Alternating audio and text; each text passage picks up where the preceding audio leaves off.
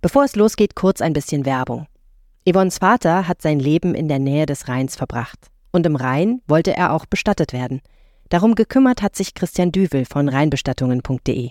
Wir haben das hier über den Herrn Düvel gemacht und wir mussten uns um nichts kümmern. Er hat das alles geregelt. Wir hatten nur einen kleinen Kranz dabei, so einen Urnenkranz. Und er hat dann einen Tisch schön hergerichtet mit der Urne, mit dem Kranz, mit Kerzen, mit Rosenblättern. Das sah also alles sehr sehr schön aus. Und mein Vater wollte keine Trauerrede.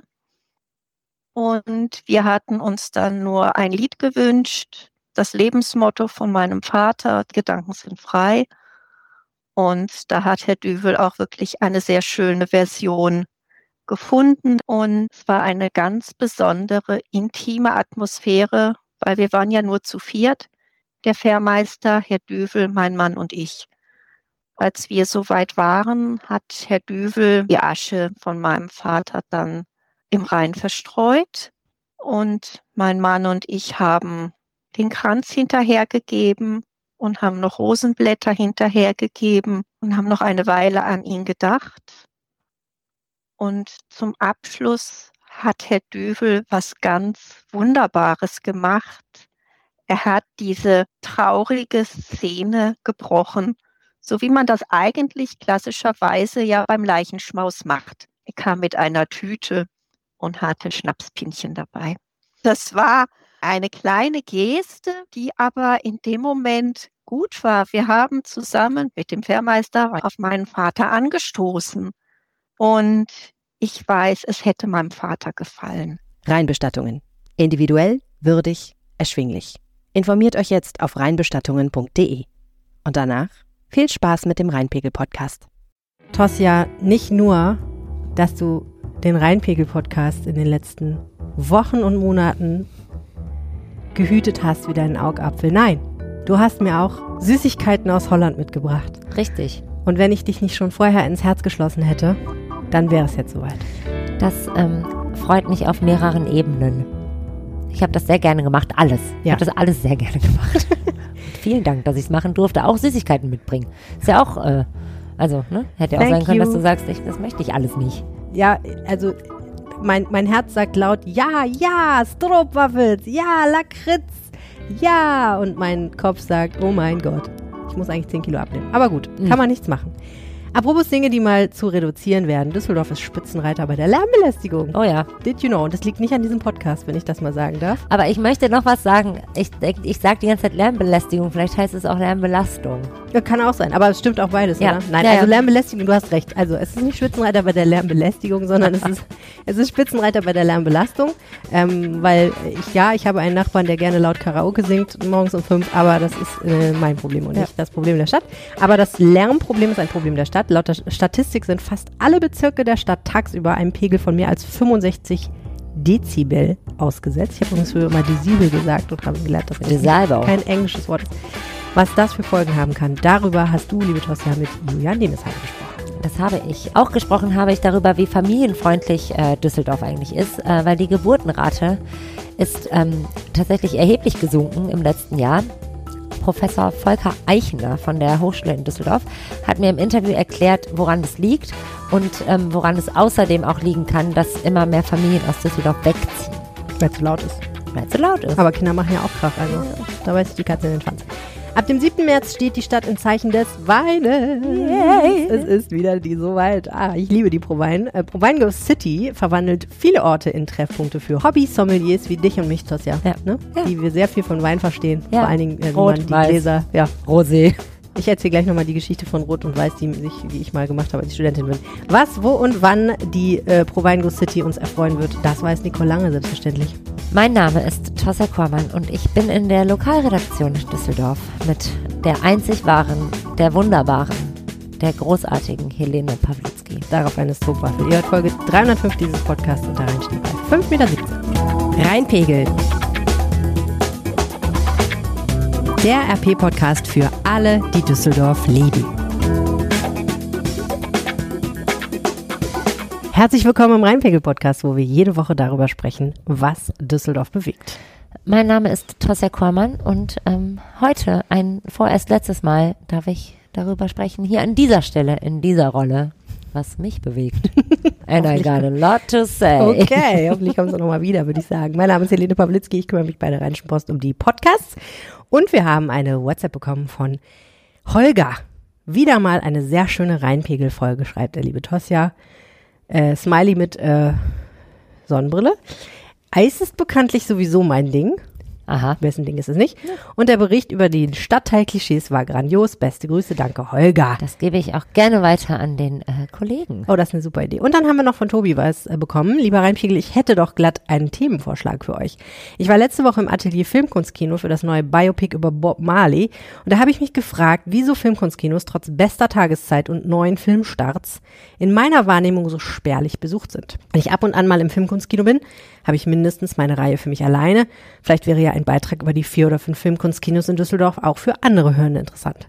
Bestimmt. Als erstes möchte ich sagen, lieber Tobi, sei doch froh, dass du eine Reihe für dich alleine hast. So, gibt doch nichts Schlimmeres, als wenn jemand neben einem sitzt und Nachos mit Käsesauce isst. Man will doch selber Nachos mit Käsesauce essen. Popcorn mit Käsesauce ist mein Go-To. Ja, ich erinnere mich daran, wie du das mal erzählt hast. Und ich erinnere mich deswegen daran, wie du das mal erzählt hast, weil du das nämlich erzählt hast, als ich dir erzählt habe, dass ich mit Nicole Lange im Podcast über unter anderem Filmkunstkinos gesprochen habe. Das war äh, genau vor, fast genau vor einem Jahr, nämlich im Februar 2023. Und äh, das war anlässlich eines langen Artikels, den Nicole Lange geschrieben hat über die Lage der Kinos. Und wie ich damals zu meiner übergroßen Überraschung erfahren habe, geht es den Kinos gar nicht so schlecht. Und das liegt wahrscheinlich unter anderem an dir, oder Tosja? Ja, das liegt äh, unter anderem an mir. Ich habe keinen Gildepass mehr, den hatte ich mal. Das gibt's ja auch. Was da, ist das denn? Das ist so ein ähm, ja, Access All Areas. ja, so genau, das wie so eine Alle Filme. wie so eine Karte. Ja, Mehrfach. also du zahlst trotzdem Eintritt, aber es ist halt du unterstützt und es gibt Vergünstigungen und so.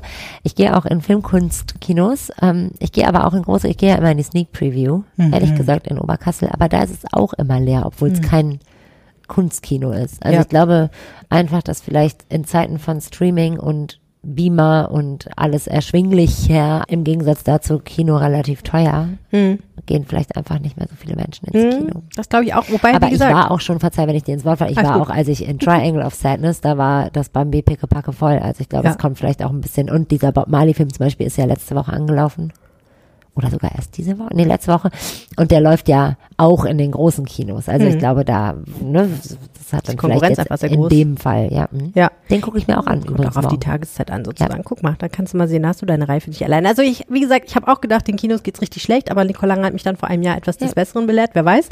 Und ähm, wer Tosja Kormann sehen will, wie sie ihr süßes Popcorn in salzige Käsesoße tunkt, äh, der kann sich dann auch den Bob Marley-Film demnächst mal angucken. Wer was will, kommt Sneak Preview. Es ist ehrlich gesagt auch was, was ich mir sehr mit Bob Marley und Bob Marleys Lieblingsdroge assoziieren würde, Popcorn mit Käsesoße zu essen. Aber gut, es klingt nach etwas, was ich, was ich in erster Linie dann tun würde, wenn ich, Ich könnte jetzt wäre. wieder ausholen, wie gut das ist, einfach zusammenpasst. Nee, ich glaube schon. Und Ich glaube, dieses Karamellige mit dem Ja, Käse, ja. das ist ja. Du hast doch auch mal mir diesen Karamellkäse hier untergejubelt, der übrigens Ah ja, wirklich Brünost. fantastisch war. Ja, genau. Ja, Ungefähr stimmt. so, nur ich in warm. Podcast gegessen. Und aus Versehen Ja, okay. ähm, taucht man das vielleicht mal auch in die Salsa-Soße, das ist dann nicht so gut, wenn es dunkel ist. Naja, äh, ganz ehrlich gesagt, äh, ich habe damals ja auch gestaunt, aber natürlich war ich sofort überzeugt davon, dass es eigentlich eine geniale Idee ist, geheim, aber ich wollte es natürlich nicht unbedingt öffentlich zu gehen. Und ins Kino gehen, muss ich sagen, ist äh, ein bisschen mein ähm, Secret Mommy Dream, mein Mhm. das, was ich machen würde, wenn ich eines schönen Tages das erste, was ich machen würde, wenn ich morgen aufwache und in einer fremden Welt bin und ich bin ganz allein und äh, bin ohne,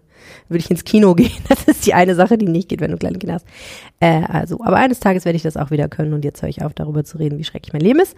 So, Leute, wenn ihr uns auch was sagen möchtet, dann könnt ihr uns entweder mailen an reinpegel-post.de oder eine WhatsApp schreiben an 016 80 80 844. Wir freuen uns immer von euch zu hören. Wir freuen uns, wenn ihr uns sagt, wie toll wir sind. Wir freuen uns, wenn ihr uns sagt, wie doof wir sind. Wenn ihr Themenideen habt, doch schon. Finde ich, also, wenn ich sie erstmal, wenn ihr erstmal mir jemand schreibt, dann, dann spannt sich immer eine interessante Unterhaltung und ich lerne eigentlich immer was dabei und das finde ich super gut. Das ist auf jeden Fall gut für mich. Hoffentlich auch gut für euch, weil wir eure Themenvorschläge mal aufgreifen und das mit den Filmkunstkinos werde ich auf jeden Fall auch nochmal auf die Liste nehmen. Und ansonsten, ähm, ja, freuen wir uns natürlich auch, wenn ihr uns sagt, ähm, wie ihr das eigentlich wahrnehmt, das Leben in dieser Stadt. Und ich glaube, unser erstes Thema ist absolut eins, wofür wahrscheinlich die meisten Leute eine Meinung haben. Das denke ich auch. Ähm, Dass es am Flughafen laut ist, ist ja irgendwie klar. Also ich äh, Geschenkt. bin ja Wobei, was heißt geschenkt? Ich meine, die Leute, die im Norden wohnen, finden es nicht okay. nicht okay, aber das, das kann ich mir irgendwie herleiten, dass wenn Ja, ich, das ist halt das so. meine ich, das ist irgendwie klar. Ja. Auch wenn ich irgendwie an einer vielbefahrenen Straße wohne, an einer riesen Kreuzung, dass ich dann irgendwie besser gute Fenster habe, die gut schließen oder halt nicht, nicht so ein gutes Gehör. ähm, laut einer neuen Statistik sind allerdings fast alle in der Stadt, also fast alle, die wir hier leben, Ja. äh, ständig einem Lärmpegel von 65 Dezibel und mehr ausgesetzt. Ja. Ähm, Kannst du mal 65 Dezibel laut singen? äh, ja, wahrscheinlich ungefähr so. Okay. Also ich habe, Wenn man ähm, aus vollem Herzen singt. ich habe ähm, erfahren, das ist ungefähr so, als würde so ein Fernseher die ganze Zeit laufen. Okay. Also oder so, äh, in einem gut besuchten Café. Also dieses ist jetzt nicht, Der Dröhn. genau, es ist jetzt nicht ähm, wie so ein Flugzeug, was dann immer Ja, es partiell sitzt, sondern es okay, ist einfach ein sehr hoher äh, ja, Pegel. Ja. Und ähm, das hat natürlich Folgen irgendwie, also sowohl geduldsmäßig, aber auch tatsächlich gesundheitliche Ja. Folgen. Das kann man natürlich ändern, das kann auch die Stadt ändern ähm, und äh, wie die Stadt das ändern kann oder könnte und wie weit es da vielleicht schon ist oder auch nicht, das hat mir Julia Nebensheimer erzählt. Düsseldorf schneidet ja in vielen Sachen wahrscheinlich relativ gut ab, wenn man so vergleicht. Also vielleicht Anteil von Rhein zu Rheinwiesen oder so, weiß ich nicht. Äh, schöne äh, Sportwagen im Vergleich zu EinwohnerInnen.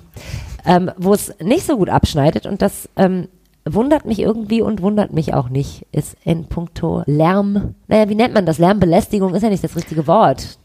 Es geht vielmehr um die Lärmbelastung Belastung. in Düsseldorf, ähm, vor allen Dingen durch den Verkehr, also von Auto, von Bahn, aber auch von Flugzeugen. Und dazu hat das Umweltbundesamt äh, kürzlich nochmal neue Karten und Zahlen rausgegeben, die basieren auf Daten, die hier in Düsseldorf erhoben wurden. Mhm.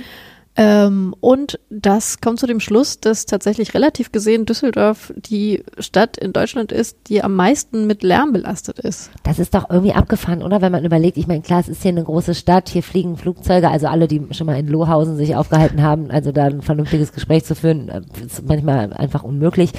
Und klar, Bahnhofsnähe oder wo Gleise sind und so, da kommen wir ja gleich noch detailliert zu, aber also ich hätte jetzt gedacht, so Berlin, weiß nicht, so, also.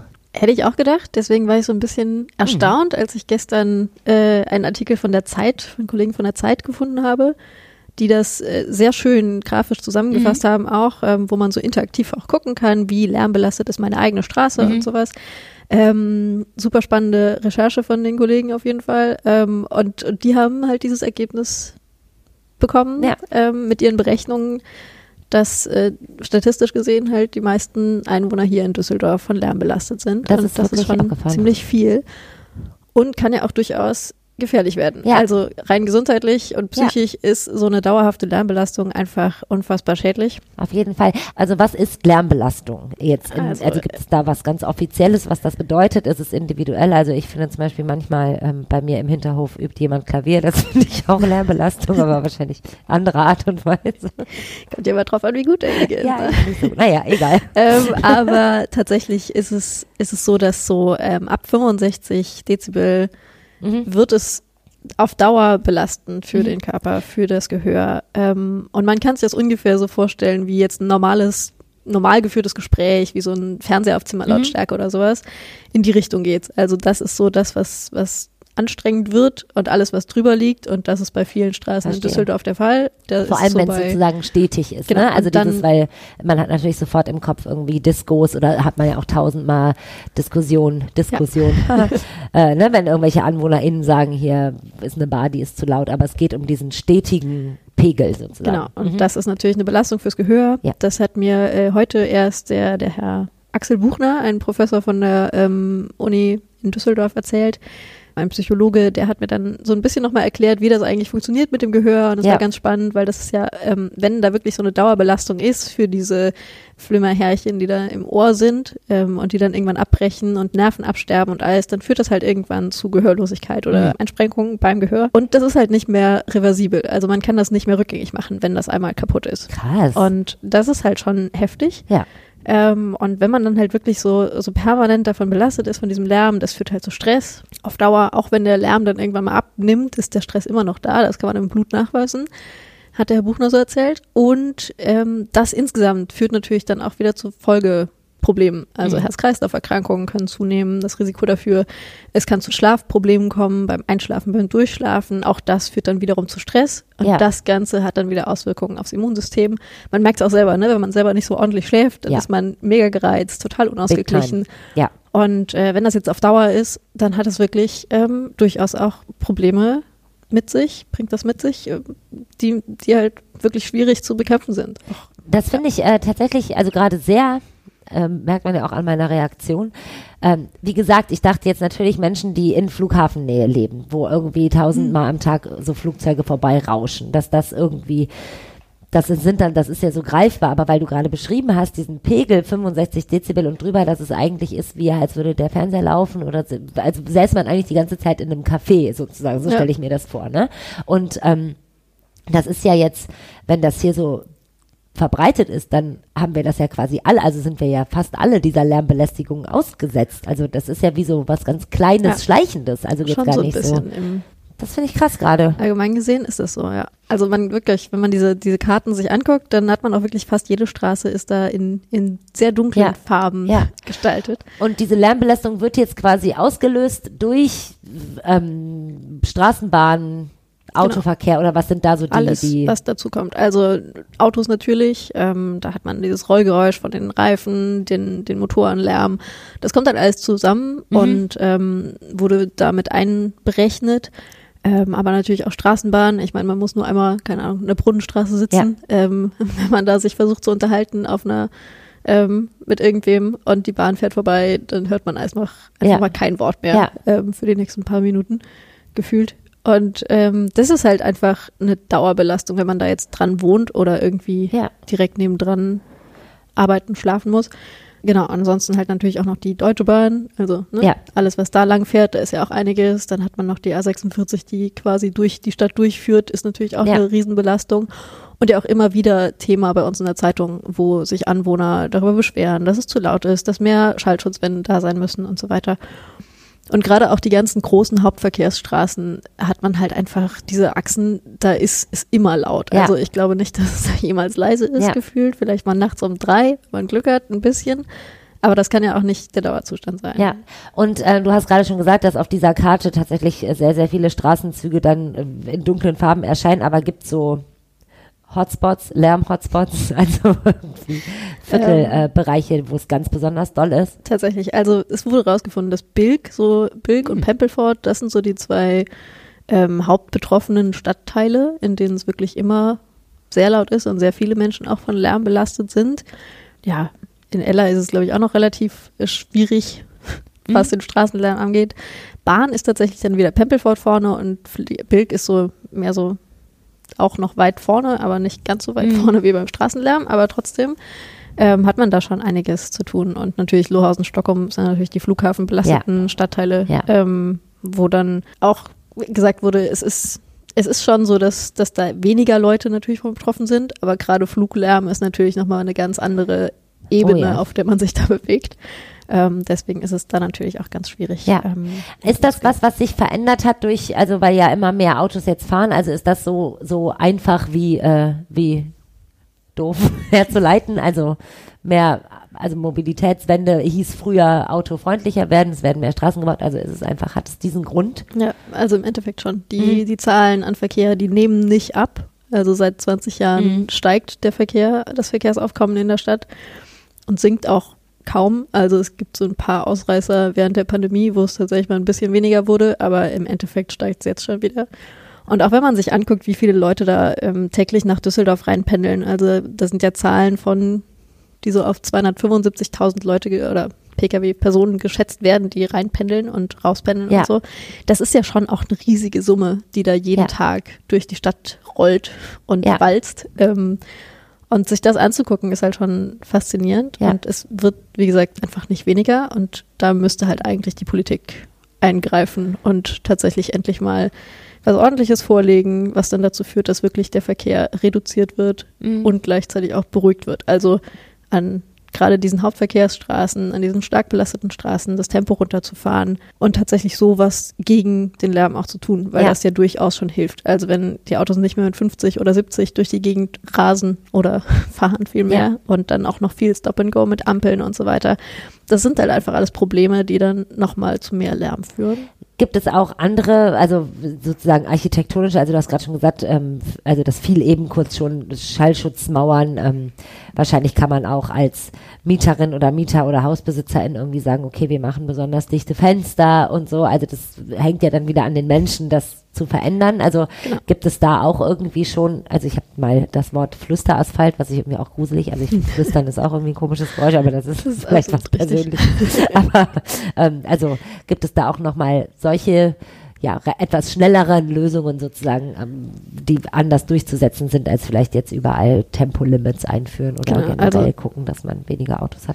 Klar, man kann natürlich baulich irgendwas verändern, ähm, aber auch das ist sehr teuer und aufwendig. Mhm. Also wenn jetzt irgendwo tatsächlich dieser leise Asphalt verlegt werden soll, man reißt ja nicht irgendwo die komplette Stadt auf und baut da irgendwie Und ich überall denke gerade, das sind ja Asphalt dann auch ne? wieder Lärmsachen. Also das w- sind- sind genau, diese ganzen das sind dann auch wieder Baustellen. Stadt Exakt. Auch, kommen auch dazu, ne? Und die kommen auch dazu. Also ich glaube, in der Berechnung sind die nicht in dem Sinne drin, weil das ja meistens so temporäre Sachen sind und da ist halt eher dieses, dieses stetige, das, was permanent da ist, ähm, mit beachtet worden und diese, diese ganzen Ausreißer in Anführungszeichen ähm, von wegen Baustellen oder irgendwelche anderen temporären Sachen, die sind da nicht mit enthalten. Auch jetzt irgendwie Sachen wie Hupen oder laute Musik oder sowas, Ja. das ist alles nicht damit in, äh, inbegriffen. Das ist ja dann auch einfach Großstadt. das kommt- also das genau. ist ja einfach so. Das da muss kann man, man, ja auch ich, sagen, einfach mit Hundegebell und äh. Menschengelache ist ja. Ja. also das ist ja, ja, ja, verstehe schon. Absolut. Ähm, genau, aber dementsprechend, also das kann man zwar machen, aber wird halt eher gemacht in den Momenten, wo jetzt wirklich Straßenbeläge erneuert werden per se, also weil da irgendwelche Mhm. Schlaglöcher sind oder, weiß ich nicht, Radwege neu gebaut werden oder sowas, dann wird halt entsprechend auch darauf geachtet, dass man den, diesen leisen Asphalt verwendet. Und ansonsten gibt es tatsächlich von der Stadt auch seit 2004 sogar ein Förderprogramm für Schallschutzfenster. Also Mhm. als Hausbesitzer, Vermieter, was auch immer, kann man sich theoretisch das Ganze mit fördern lassen, Mhm. wenn man an verschiedenen Straßen wohnt, die das tatsächlich dann betrifft. Also wie genau da die ähm, Konditionen sind, kann man auf der Seite von der Stadt nachgucken. Ähm, aber das ist auf jeden Fall eine Möglichkeit, wo man sich zumindest äh, ein bisschen bezuschussen lassen kann Ja. ähm, und damit auch für die Mieter ja durchaus was Positives machen kann. Also das bedeutet, dass Düsseldorf jetzt so weit vorne ist, ist gerade irgendwie ja Peak, aber wenn du sagst, es gibt schon ja einige Jahre, dann ist dieses ähm, Phänomen, dass es hier irgendwie ganz besonders laut ist, das, da- das beschäftigt also auch eine ganz bestimmte Gruppe in der Politik oder in der Kommunalpolitik oder also das, das ist ein bekanntes Problem oder? Absolut. Also es ist auch ähm, durchaus ein Feld, wo sich die Politiker mit beschäftigen. Mhm. Also seit 2006 gibt es einen Masterplan zur Reduzierung von Straßenlärm. Seit 2011 gibt es so einen Lärmaktionsplan, Mhm. der wird seitdem fortgeschrieben. Jetzt gerade sind die an der Version 4 dran, die Ende des Jahres erscheinen soll. Und ähm, genau, da werden dann halt Maßnahmen festgehalten und geguckt, wo sind die Problemstellen, was kann man machen. Und an diesem Katalog sozusagen wird dann sich lang gehangelt, was dann gemacht werden kann. Und das wird dann halt Schritt für Schritt irgendwann Ja. vollzogen.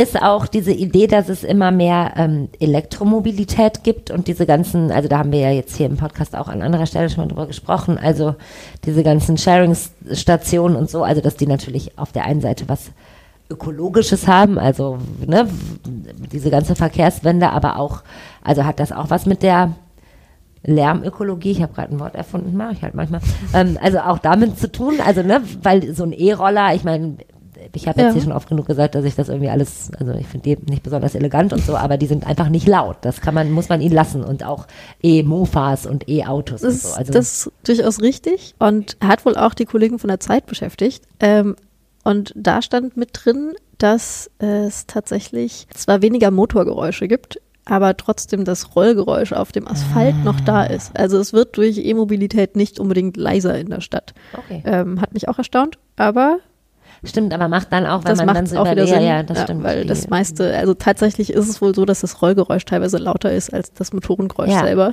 Wow. Und da gibt's auch verschiedene Richtlinien eigentlich von der EU, also so Lärmgrenzwerte und sowas. Aber ähm, ja, die, die Automobilindustrie scheint sich da nicht so Ja. sehr ähm, dran zu halten, außer wenn es um irgendwelche Ja. ähm, Zeitpunkte geht. Also Ich bin jetzt sowieso vielleicht ähm, jemand, der gerne, die gerne mit sich selber abgleicht. Bin ich auch betroffen? Habe ich das auch? Bin ich, also irgendwie so. Man könnte egozentrisch sagen, aber gut. ähm, also wenn ich jetzt das Gefühl habe, hm, ich bin öfter mal gestresst und so, ich dachte bis jetzt immer, es liegt vielleicht an anderen Sachen, aber vielleicht ist es die, also wie, wie kann ich feststellen, außer wenn ich mir jetzt ein Dezibelmesser irgendwie ans Haus hänge, natürlich, also gibt es irgendwie, ja, kann ich das irgendwie für mich selber ein bisschen rausfinden? Ich kann mir diese Karte angucken und, Genau, ich und glaub- dann davon ausgehen. Also man kann wahrscheinlich so ein bisschen, wie du schon sagtest, in die Karte reingucken. Ist die Straße tatsächlich an so einer Hauptlärmachse oder ist es da sehr laut? Ähm, und dann vielleicht hört man das ja auch gar nicht mehr so richtig. Ne? Ja. Man, man kennt das ja vielleicht, man wohnt da irgendwie schon seit Ewigkeiten, man hört das nur so im Hintergrund.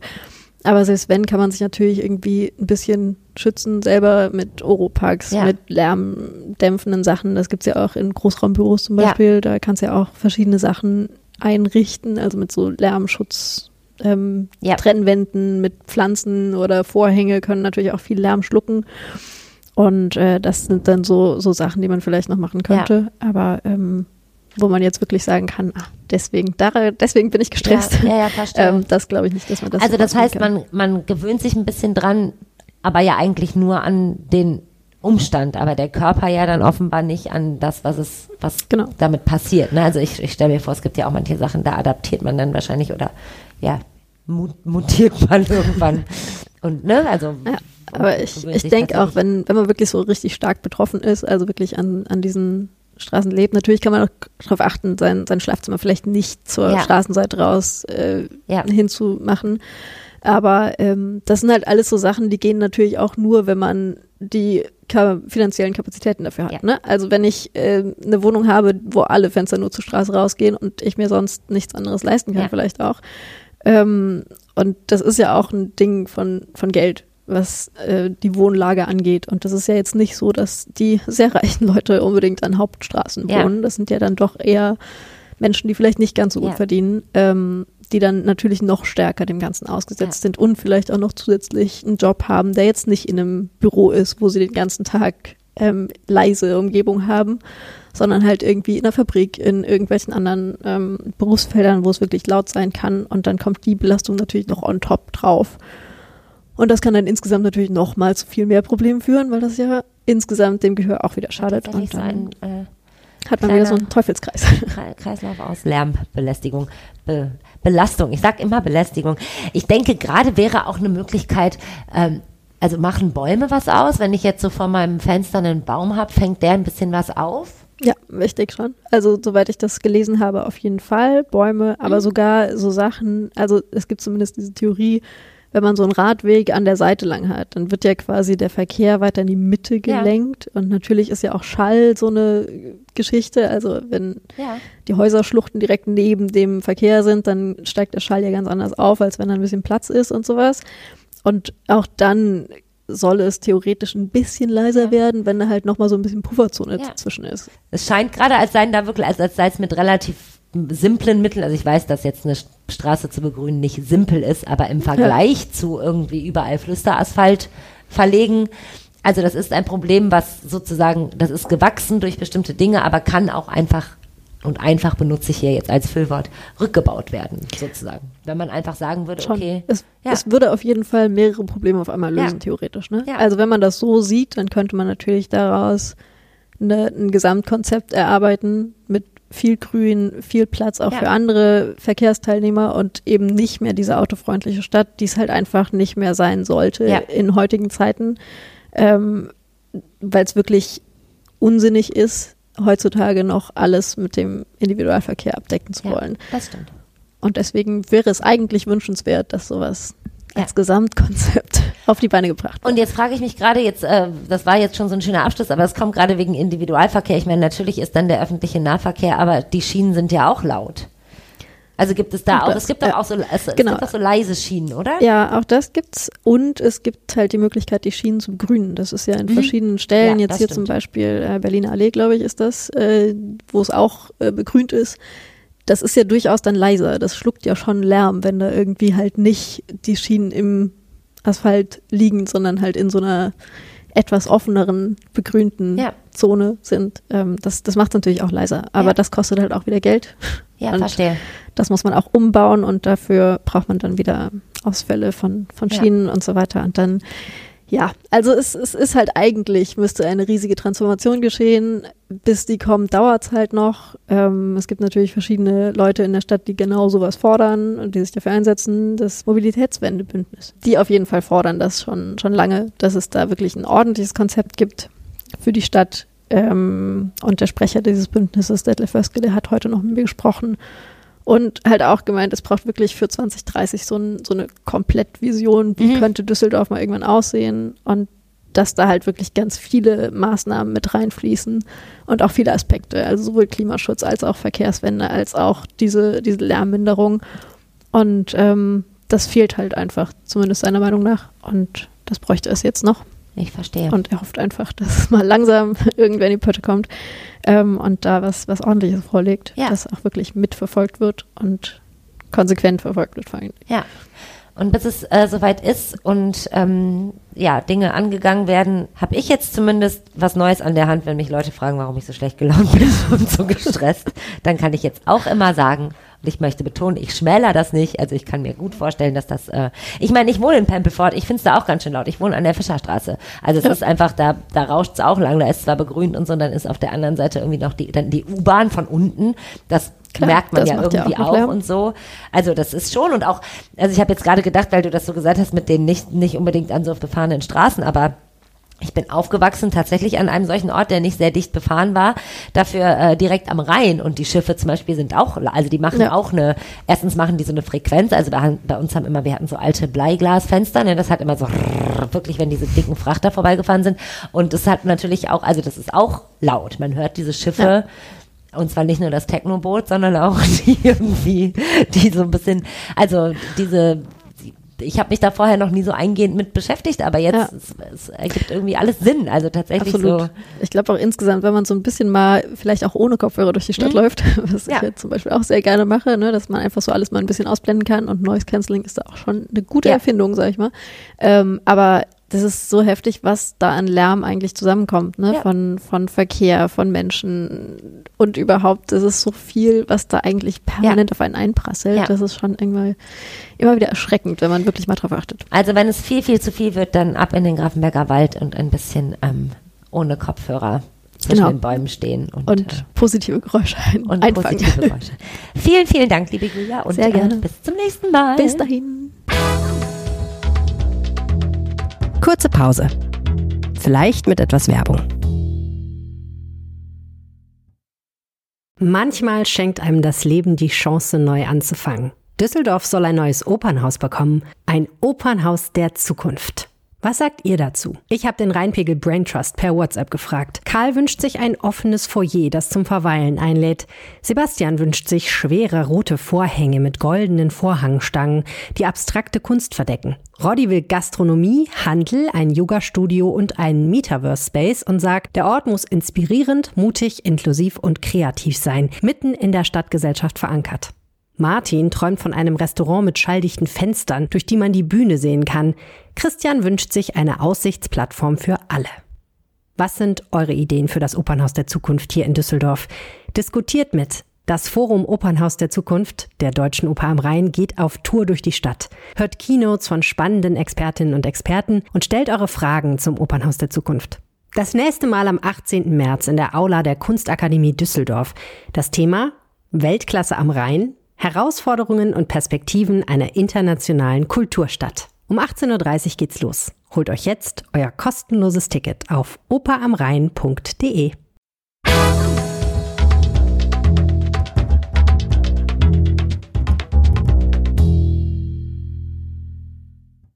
So, ähm, lange Zeit habe ich ja immer gehört, äh, es gibt immer mehr Geburten in den Düsseldorfer Krankenhäusern und das mag wohl auch stimmen, aber unterm Strich kehren immer mehr junge Familien Düsseldorf den Rücken und das sieht man an verschiedenen Sachen. Einerseits, dass die wegziehen, kann man in Erhebungen sehen. Andererseits sinkt tatsächlich die Geburtenrate oder ist jetzt zuletzt gesunken. Das ist ähm, weniger schön, weil das natürlich irgendwie auch den demografischen Wandel so ein bisschen vorantreibt. Und woran liegt's? Naja, äh, man kann sich denken, äh, das mit dem Lärm ist sicherlich auch nicht schön, aber ein viel größeres Problem ist eigentlich der Wohnraum. Die Immobilienpreise sind wahnsinnig hoch. Man kann es sich nicht mehr leisten, sich zu vergrößern. Man findet ja auch gar nichts, also mal abgesehen davon, dass es zu teuer ist, man findet auch gar nichts, was überhaupt frei wäre. Ähm, und witzigerweise, wohin ziehen die Leute? Ins wunderschöne Duisburg. Klar. So, ich finde das gar nicht so doof, weil ähm, wenn man so ein bisschen nach Norden guckt, dann kommt man ja in sehr schöne Gegenden eigentlich. Ländlich, mit Seen und Oh so. ja. Und da kann man auch wohnen. Und das ist dann, das nennt sich dann Duisburg, äh, wie man dann herausfindet. Und wieso ist das so, dass die Familien nach Duisburg ziehen? Volker Eichner ist Professor für Politikwissenschaft. Vor allen Dingen ist er interessiert an dem Thema Sozialpolitik, arbeitet an der Hochschule Düsseldorf und der hat dir erklärt, woran das liegt und was sich ändern muss, damit die Familien in Düsseldorf nicht mehr den Rücken kehren. Ich bin hier im Studio mit Volker Eichener, Professor für Politikwissenschaft, insbesondere Sozialpolitik an der Hochschule in Düsseldorf. Herzlich willkommen. Schön, dass Sie da sind. Ja, guten Morgen. Ähm, und äh, wir werden sprechen über die, äh, ja, über den Rückgang der Geburtenrate in Düsseldorf. Ähm, die Zahlen zeigen auch, dass, dass diese zurückgeht. Ähm, es wurden 2023 äh, 5.530 Babys geboren hier in der Stadt. Äh, Im Jahr zuvor, 2022, waren es noch 6.245. Äh, das ist ja durchaus ein wenig, ähm, ja, ein bisschen weniger.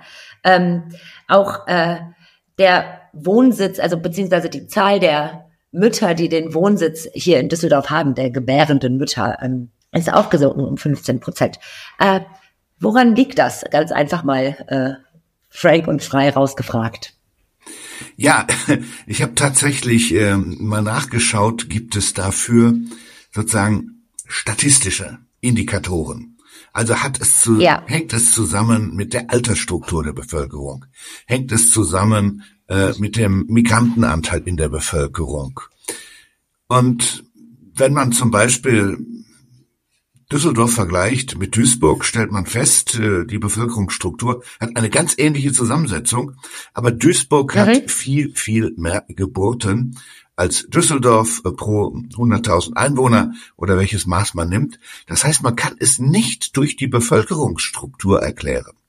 Aber es gibt natürlich eine Erklärung. Und die Erklärung heißt ganz einfach, der Düsseldorfer Wohnungsmarkt ist. Geburtenfeindlich. Denn ein junges Paar, das ein Kind in die Welt setzen will, findet in Düsseldorf kaum noch eine größere bezahlbare Wohnung. Das heißt, dieses junge Paar muss Düsseldorf verlassen, in eine Nachbarstadt gehen, wo der Wohnungsmarkt noch etwas günstiger ist und dort das Kind zur Welt bringen und dann wird es in der anderen Stadt gezählt und nicht in Düsseldorf. Ich verstehe. Das bedeutet also tatsächlich so, äh, ja, so simpel wie eigentlich ähm, naheliegend. Also weil das es hier irgendwie schwierig ist, bezahlbaren Wohnraum zu finden, auch äh, als alleinstehende Person ist schon, das weiß ich aus Erfahrung und auch aus dem Freundinnenkreis, also auch ohne Kind äh, wird es irgendwie schwierig, was zu finden. Und ähm, ja, das ist dann mit, mit Kind oder mit einer Familie, die man gründen möchte, wo ja dann auch der Platz einfach äh, mehr wird, den man benötigt, äh, liegt ja nahe. Aber ist das, ähm, ist es tatsächlich in Duisburg so, so sehr anders, dass es, ähm, dass sich die Wanderung dahin, die Auswanderung nach Duisburg sozusagen äh, tatsächlich auch lohnt? Oder Ja, tatsächlich ist das der Fall. Also in Duisburg ähm, ist der Wohnungsmarkt noch einigermaßen ausgeglichen und äh, ganz grob gesagt, die Quadratmeter-Mieten sind nur halb so hoch wie in, in Düsseldorf. So, das, und, und, und, und sie haben ja ganz hervorragende Verkehrsverbindungen. Man kann mit der S-Bahn fahren, äh, man kann mit der Bahn fahren. Und äh, meinen Studierenden empfehle ich auch immer wieder, äh, wenn sie sagen, wir finden in äh, Düsseldorf keine bezahlbare Wohnung, dann sage ich, dann probieren Sie es doch mal mit dem Duisburger Süden oder auch der Duisburger Innenstadt. Verkehrsverbindungen sind da und man findet eben wesentlich besser ähm, eine Wohnung. Und was ist jetzt zum Beispiel mit, also Krefeld oder? Also es gibt ja auch noch andere Städte, die irgendwie so ein bisschen anliegen und die, wo ich auch immer das Gefühl habe, dass es da ein bisschen günstiger ist. Also was macht Duisburg gerade so? Oder ist es tatsächlich, weil es quasi die nächste Stadt dran ist? Ratingen gibt's ja auch noch. Ja, Ratingen ist auch relativ teuer, aber Neuss zum äh, Beispiel ist eine Alternative. Neuss, stimmt. Äh, Hilden ist eine Alternative. Äh, wir haben auch relativ viel Studierende, die im Wuppertal wohnen. Da gibt es auch äh, gute äh, ÖPNV-Verbindungen in Richtung äh, Düsseldorf. was wir eigentlich wahrnehmen ist, die, die jungen Menschen äh, ziehen in alle Himmelsrichtungen aus Düsseldorf heraus.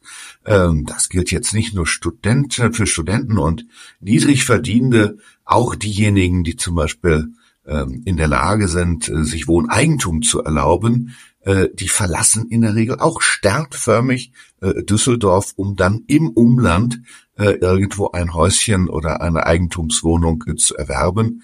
Ganz einfach, weil das Düsseldorfer Preisniveau kaum noch bezahlbar ist. Ja, und arbeiten dann aber ja oft trotzdem auch in der Stadt. Das heißt, ähm, selbst mit äh, Pendelkosten, Bahntickets, Sprit, ähm, ja, kommt man am Ende dann in Duisburg oder im Umland wohnt, äh, immer noch äh, günstiger weg. Jetzt sind ja diese Zahlen von 2017, wenn ich das richtig gelesen habe. Also das aktuelle Datenmaterial oder aktuellste, was es dazu gibt, zu diesem Zu- und äh, Fortzugsbewegungen. Äh, ähm, das ist ja jetzt schon tatsächlich eine ganze Weile her. Also ich meine, ich gehöre ähm, zu den Menschen, die immer denken, 2016, das war doch erst vorgestern, aber es sind ja auch schon fast zehn Jahre und 2017 ja dementsprechend auch. Da, dazwischen lag jetzt die Pandemie. Es hat sich sowieso sehr viel verändert mit ähm, ja, Arbeitsstrukturen überhaupt. Äh, Jobs wurden neu gedacht und so. Also sind diese, ist das noch sehr, sehr, sehr verlässlich oder müsste man da vielleicht auch noch mal ein wenig neu angucken? Wie es tatsächlich gerade aussieht, 2024. Also ich habe mir die Zahlen bis äh, 2022 angesehen. Äh, die 2023er mhm. sind noch nicht verfügbar. Es ist so, es gibt immer etwas äh, unterschiedliche ähm, ähm, Datentiefen, die von den statistischen Ämtern veröffentlicht werden. Und ähm, 2017 äh, gab es sozusagen eine Analyse, äh, die sehr in die Tiefe ging. Äh, da konnte man dann ähm, äh, mehr Strukturanalysen vornehmen als sozusagen bei den jährlich veröffentlichten Zahlen. Aber was wir schon feststellen ist, ähm, solche Dinge wie generatives Verhalten oder solche Dinge äh, wie, wie Mobilität, die ändern sich nicht von heute auf morgen. Ähm, ein, ein Kollege von mir, ein bekannter Regionalwissenschaftler, der sagte immer, Regionen sind Tanker. Äh, also bis die mal ihren Kurs wechseln, das dauert Jahrzehnte. Äh, das kommt nur alle, alle 50 Jahre mal vor. Ähm, und äh, was wir natürlich wahrnehmen, ist, der Wohnungsmarkt ist in den letzten Jahren in Düsseldorf immer enger geworden. Ähm, also dafür gibt es ganz, ganz eindeutige Indikatoren. Die Mieten sind ähm, überproportional gestiegen. Ähm, und ähm, das führt eben dazu, dass die Leute sagen, äh, wenn wir jetzt von einer Zweizimmerwohnung auf eine Dreizimmerwohnung wechseln müssen, weil wir jetzt noch ein Kinderzimmer brauchen, dann finden wir nichts, was wir bezahlen können. Und äh, in dieser Verzweiflung ähm, äh, verlässt man dann die Stadt. Ähm, es ist richtig, dass man dann hohe Pendelkosten in Kauf nehmen muss. Ähm, die werden auch noch steigen, auch bedingt durch die Energiewende. Das heißt, es ist also auch unter ökologischen Gesichtspunkten und unter Klimaschutzgesichtspunkten ähm, ist das äh, sehr, sehr problematisch, ähm, was durch diese Stadtflucht äh, passiert. Aber wenn es keine Wohnung gibt, ähm, oder zumindest keine Wohnung, die man bezahlen kann, dann bleiben den Menschen keine Alternativen. Und das Ergebnis, das können wir jeden Morgen und jeden Nachmittag wahrnehmen ähm, an den äh, Bahnhöfen äh, der S-Bahn und wir können es auch äh, wahrnehmen an den Einfallstraßen und Ausfallstraßen nach Düsseldorf. Äh, Düsseldorf hat eine unglaubliche Zahl von Pendlern bezogen auf die Zahl der Arbeitsplätze. Ja, trotz Homeoffice und so, ne? Also trotzdem ja diese, ja, die sich jetzt in der ganzen Pandemiezeit und so ein bisschen, was ich eben schon meinte, so ein bisschen umstrukturiert haben. Also trotzdem es ja die Möglichkeit gibt, im Homeoffice zu bleiben. Äh, genau, sind ja trotzdem viele.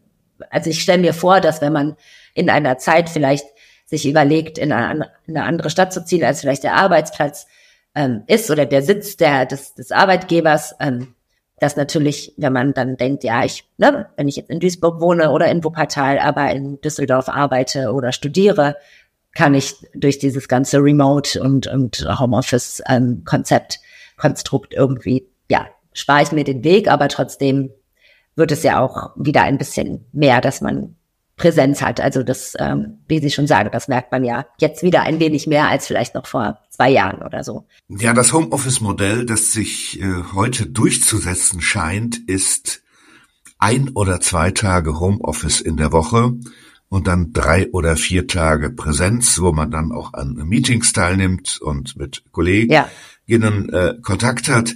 Ähm, diese, diese ein oder zwei Homeoffice-Tage, bei manchen sind es dann sogar mehr, erleichtern dann natürlich auch die Stadt zu verlassen und äh, ins Umland äh, zu gehen. Äh, ganz klar, also Homeoffice ist auch ein Treiber für die Stadtflucht. Ja, und, und um im Homeoffice vielleicht, also wenn man jetzt ja, davon ausgeht, es ist eine Familie, die irgendwo lebt und vielleicht sind beide Elternteile berufstätig, also auch um Homeoffice entspannt zu machen, braucht man ja entsprechenden Wohnraum, um das auch gut machen zu können. Ähm, Jetzt frage ich mich äh, tatsächlich, wenn jetzt alle nach Duisburg, also wir bleiben jetzt einfach mal dabei, nicht zu ignorieren die anderen Städte drumherum, aber wir bleiben halt bei Duisburg. Wenn jetzt sehr viele Menschen aus Düsseldorf dahin ziehen, wird nicht dann da auch, also werden da auch dann die Mietpreise steigen und es wird enger und so. Also ähm, ist dann so ein Shift zu sehen, dass das dann, dass Duisburg dann sozusagen das nächste Düsseldorf wird in dieser Hinsicht. Und dann zieht man vielleicht nach ähm, Kapelle, Kapell, weiß ich nicht, oder Mörs.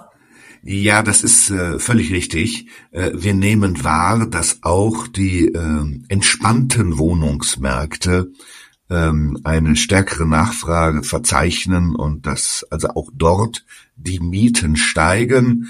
Ähm, also bis sie das Düsseldorfer Niveau erreicht haben werden, wird es allerdings noch lange hin sein.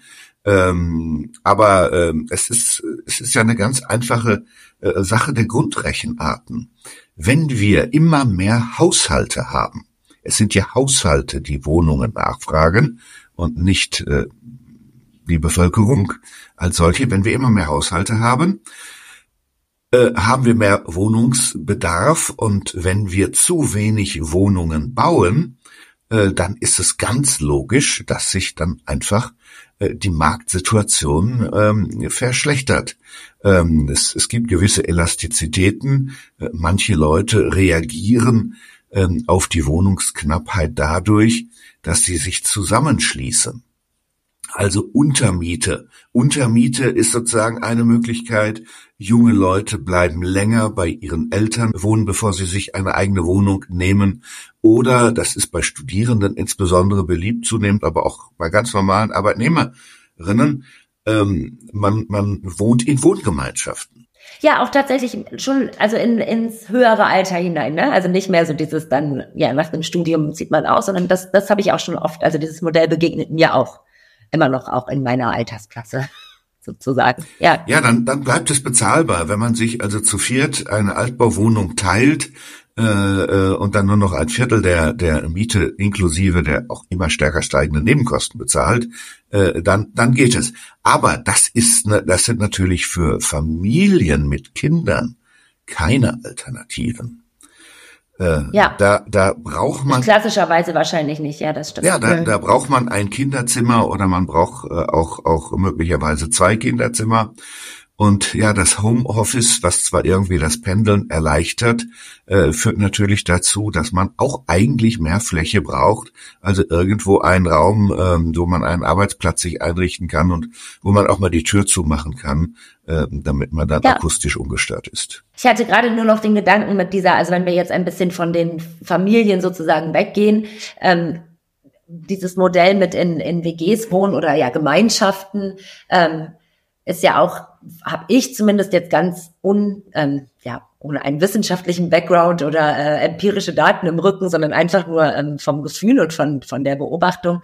Es gibt ja auch immer mehr Menschen, genau, die vielleicht nicht ähm, in klassischen Beziehungsmodellen leben, die keine Familie mehr gründen, so wie es vielleicht mal ähm, ja, ja, immer, ich, ich muss das immer sagen, also so dieses klassische Modell war und da, dass man da, das ist ja bei diesen ganzen Wohngemeinschaften auch manchmal gar nicht nur um rein wirtschaftliche Dinge geht, sondern dass ja auch, habe ich das Gefühl, es ein bisschen dahin geht, dass dass nochmal eine andere Art von, ja, vielleicht Familie oder so auch gedacht wird, ne? Oder dass man, dass der Freundinnenkreis vielleicht ein bisschen auch äh, diese Gemeinschaft dann ist, die man, also ist wahrscheinlich ein ganz anderes Thema, aber es gibt ja auch äh, viele alleinstehende Menschen mittlerweile, vielleicht noch mehr als noch von vor 20, 30 Jahren. Habe ich zumindest so ein bisschen das Gefühl. Ja, also diese Entwicklungen, die setzten eigentlich äh, schon früher ein, so um das Jahr 1968 herum. Äh, wir erinnern uns, das war das Jahr der, der Studentenrevolte und auch sozusagen einer kulturellen Veränderung, wo Alternativen zum klassischen Heirats- und Familienmodell entwickelt wurden. Und das war, das war übrigens auch äh, genau die Zeit, ähm, wo wir diesen Geburtenrückgang wahrgenommen haben. Der wird manchmal fälschlich als Pillenknick bezeichnet, aber er hatte tatsächlich nichts zu tun äh, mit der Verfügbarkeit äh, von, von äh, neuen ähm, äh, Verhütungsmethoden, äh, die Methoden hatten die Menschen auch schon früher, sondern es hing auch sehr stark damit zusammen, äh, dass der Anteil äh, der, der jungen Menschen, die ein Studium aufnahmen oder überhaupt eine längere Berufsausbildung absolvierten, äh, zum Beispiel mit äh, erst Lehre und dann Fachschule, sprunghaft anstieg. Das war auch bildungspolitisch ja. so gewollt. Äh, das waren mal fünf Prozent eines Jahrgangs, die überhaupt nur studierten. Heute sind wir bei über 30 Prozent eines Jahrgangs, die studieren. Und das bedeutet dann, dass man sozusagen die Familien oder die, die, die Phase, wo man Kinder in die Welt setzt, immer weiter nach hinten schiebt. Denn ja, man, man macht irgendwie Abitur oder Fachabitur, dann macht man ein Studium, äh, vielleicht sogar noch heute ein Masterstudium. Äh, dann will man natürlich auch ein paar Jahre in seinem Job arbeiten. Dann fängt man an, an Kinder zu denken, aber dann ist man schon über 30 und dann ist vielleicht auch gerade nicht der passende Partner zur Hand. Ähm, und äh, es muss ja dann auch irgendwie alles passen.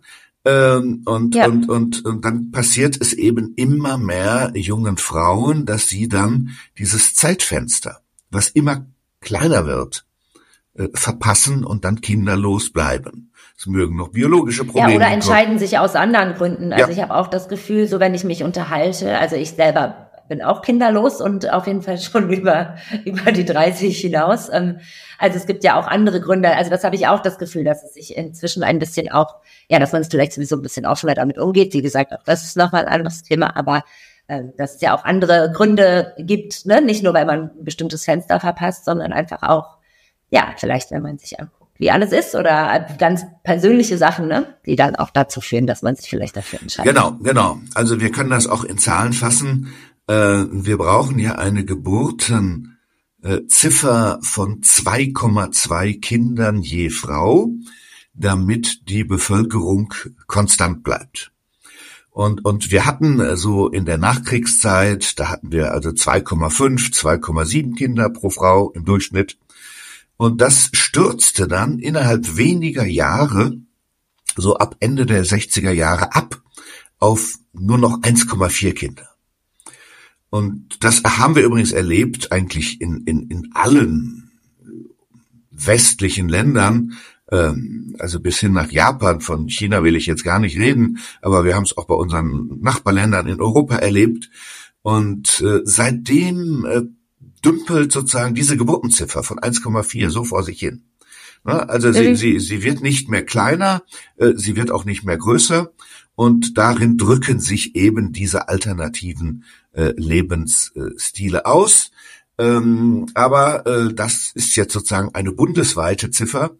Äh, in, in, ja, ich wollte gerade sagen, wir sind ein bisschen weg von Düsseldorf und Duisburg. Genau, in, in, in Düsseldorf haben wir eben diese besondere Situation, dass, ja. dass eben sehr viele junge Leute, die Kinder bekommen wollen, dann eben ja. die Stadt verlassen und die Kinder dann in, in Neuss, in Hilden, in Duisburg oder in Krefeld oder in Wuppertal zur Welt bringen und dort äh, äh, werden sie dann gezählt. Ja, und ähm, ich habe mich natürlich dann auch noch gefragt, weil ich ich lebe hier in Düsseldorf, ich habe sehr viel Glück mit meiner Wohnung und dem Platz, also ich kann mich gar nicht beschweren. Und wenn ich jetzt hier durch die Straßen gucke in äh, Pempelfort, Derendorf, äh, hin zur Stadtmitte, also super leer ist es nicht. Das heißt, es wohnen ja auch noch Menschen hier. Also, ähm, aber sind das dann alles äh, kinderlose, alleinstehende ähm, ja, Stadtpflanzen? Oder also wer wohnt dann noch hier, wenn so viele Menschen doch nach Duisburg oder ins Umland ziehen? Also gibt es da auch so Erkenntnisse? Also über die Hälfte der Wohnungen, die es in Düsseldorf gibt, werden belegt von einer einzelnen Person. Darunter ja, zähle ich mich zu. dazu gehören Sie, dazu gehören aber auch viele alte Menschen, äh, Witwen und Witwer, und davon gibt es ja auch immer mehr. Ne? Ja. Also, also die, die Zahl der Single-Haushalte finden wir in allen Altersgruppen. Das sind die ganz jungen Menschen, äh, die sozusagen noch keinen Partner haben oder auch keinen Partner haben wollen. Das sind die im mittleren Alter, ähm, die, die, die vielleicht eine Partnerschaft hinter sich haben, die nicht so gut gelaufen ist. Ähm, und das sind die eben im hohen Alter, äh, wo Partner oder Partnerin ähm, verstorben ist. Ähm, also äh, das ist tatsächlich die, die allergrößte äh, Zahl, der allergrößte Haushaltstyp. Familien äh, oder überhaupt Haushalte mit Kindern, auch Alleinerziehende, machen gerade mal ein Viertel aller Haushalte aus. Oh. Also Familien sind inzwischen in einer Minderheit. Das ist ein bisschen paradox, mhm. weil der größte Teil des Wohnungsbestands, den wir haben, der in den 50er, 60er, 70er Jahren gebaut wurde, besteht ja aus familiengerechten Wohnungen mit sozusagen familiengerechten hierarchischen Grundrissen. Ähm, so, ja. so Eltern, Schlafzimmer, Wohnzimmer, äh, kleinere Kinderzimmer. Ähm, und mit diesen Grundrissen kann heute eigentlich kaum noch jemand so richtig was anfangen. Ne? Deshalb ja. hat die Architektur ja auch modernere Grundrissvarianten ähm, entwickelt äh, mit dem sogenannten Allraum, also äh, einer Wohnküche als zentralem Raum, ähm, weil äh, die Architekten nie beachtet haben, äh, dass die Menschen eigentlich sich am liebsten in der Küche aufhalten.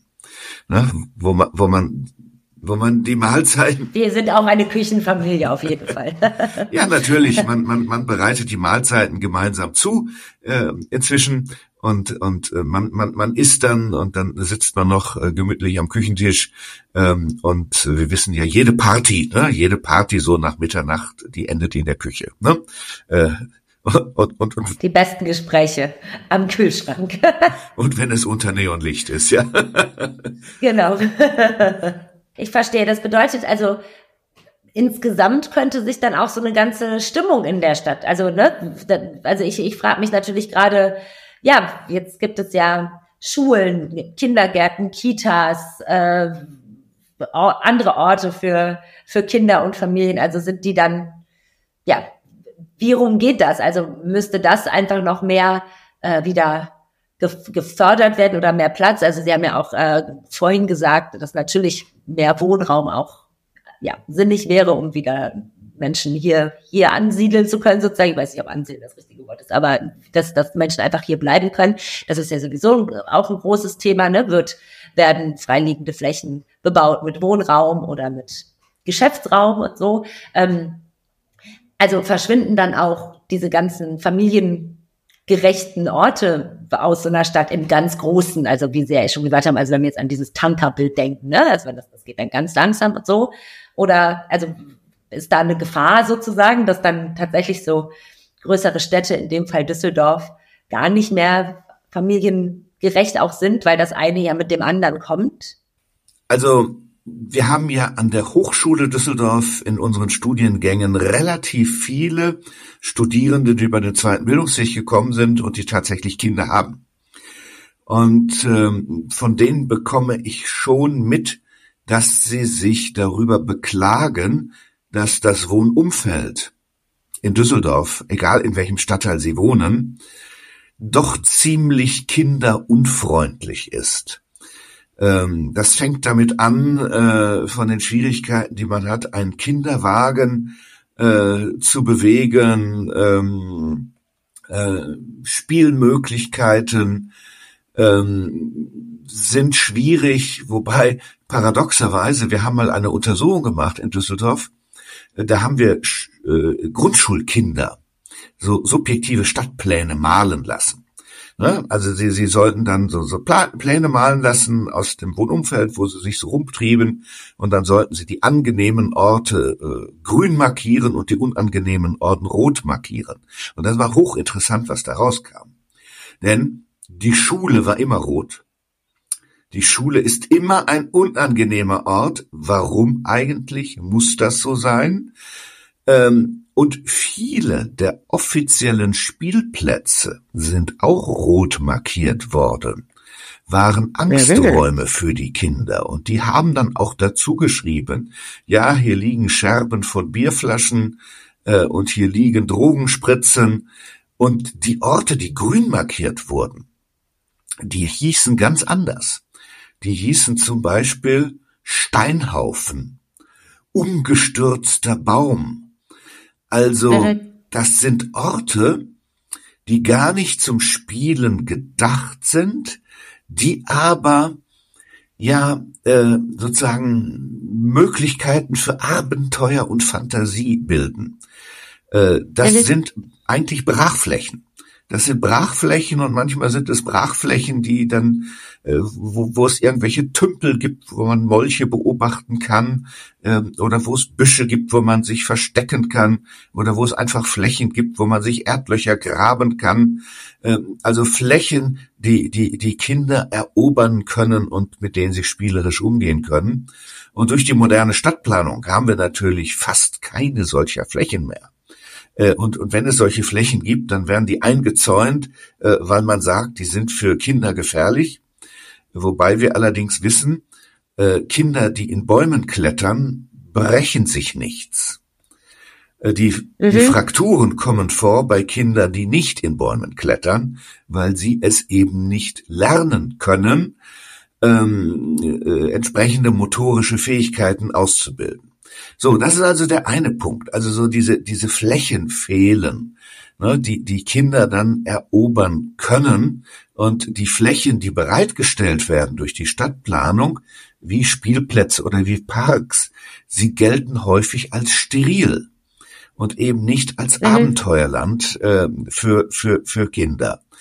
Und das andere, was wir natürlich bemerken, also unsere Hochschule liegt ja in, in Derendorf-Pempelfort, das ist ja so ein Szenestadtteil.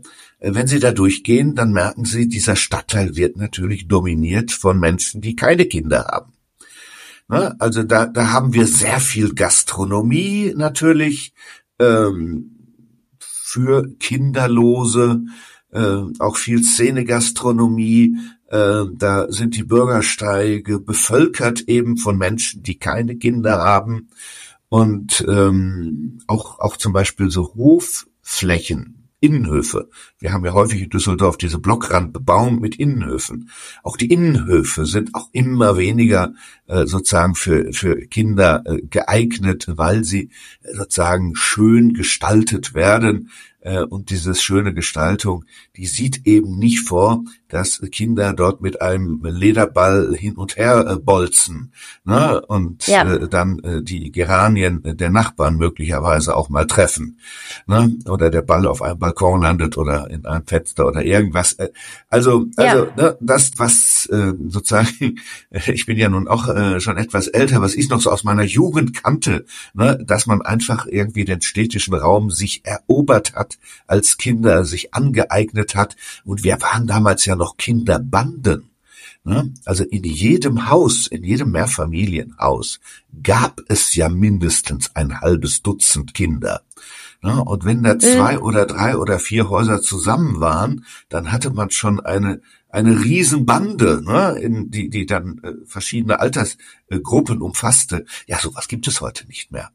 Wir haben gar ja. nicht mehr genügend äh, äh, Familien. Manchmal finden wir sowas noch in Neubaugebieten, so in Einfamilienhausgebieten, äh, wo dann junge Familien quasi gemeinsam einziehen.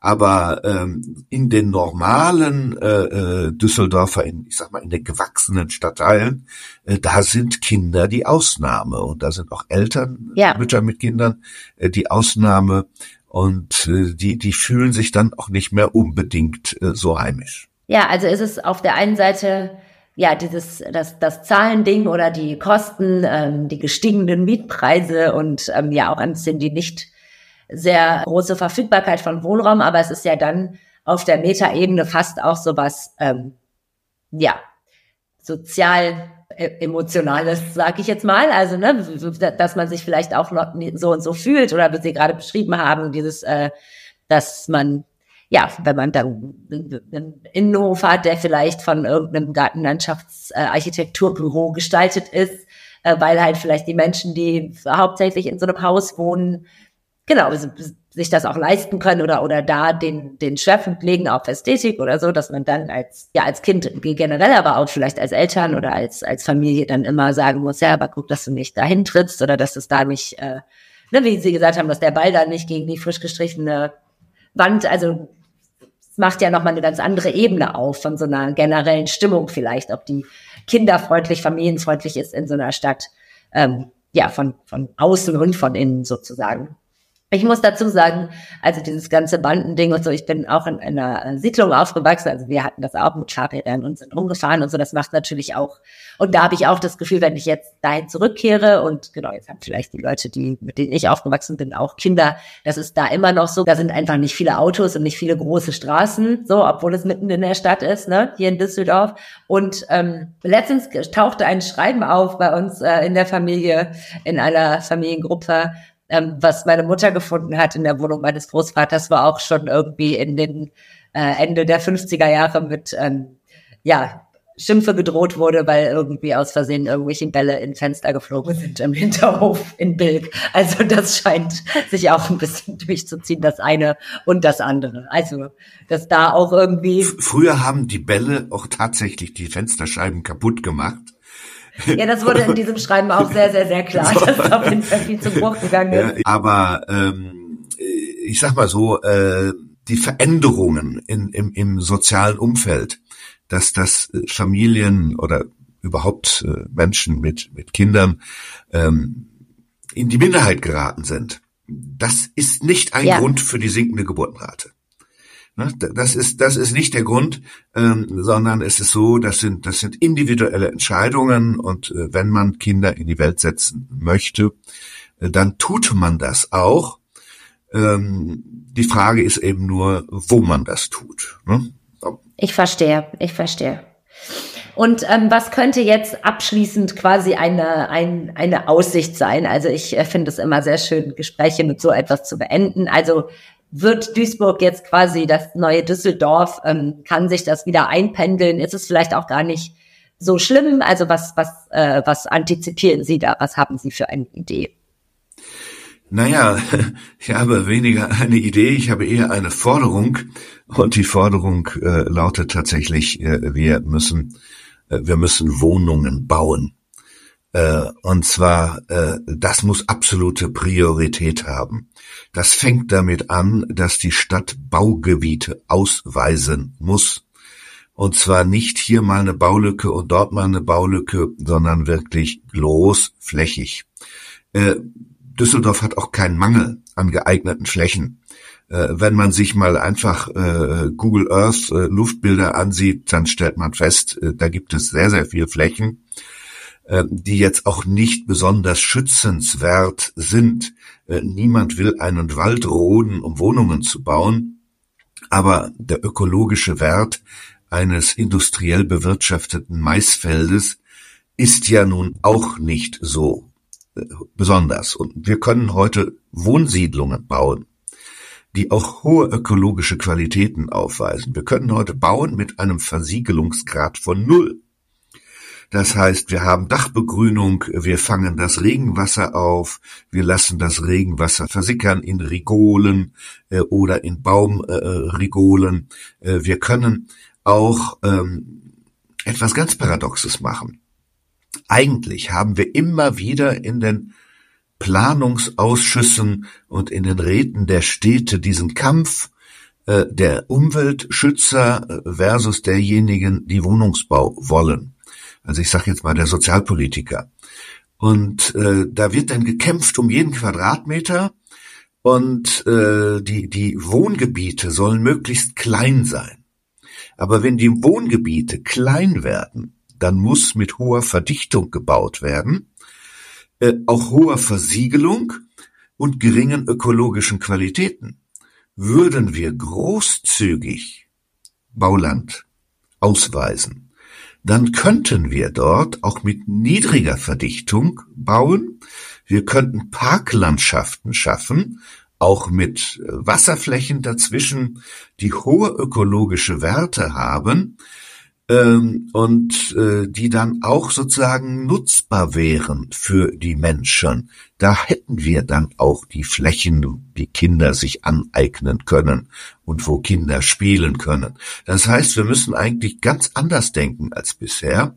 Und zwar gerade im Interesse der Ökologie äh, müssen wir großzügig Flächen ausweisen, die wir dann auch mit hohen ökologischen Qualitäten bebauen können, und einem Versiegelungsgrad von null, äh, intelligentem Regenwassermanagement und das sind dann ähm, am Ende auch äh, Flächen, äh, die, die, die, die auch im Bezug zum Beispiel auf Artenvielfalt äh, viel mehr bringen. Ja. als als äh, irgendwelche Maisfelder, die dort vorher standen. Den den Mut, den muss äh, Politik aufbringen ähm, und ähm, vielleicht muss da auch aus Bürgerschaft äh, ein bisschen mehr Druck kommen. Und äh, ja, wenn, wenn, wir, wenn wir mehr Bauland ausweisen. Von zum Beispiel jungen Familien. Also da könnte man sich engagieren sozusagen. Genau.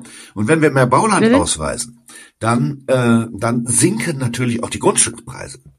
Und damit sinkt auch ein, ja, eine ganz wesentliche Kostenkomponente, die dann die Mietpreise auch äh, in die Höhe treibt.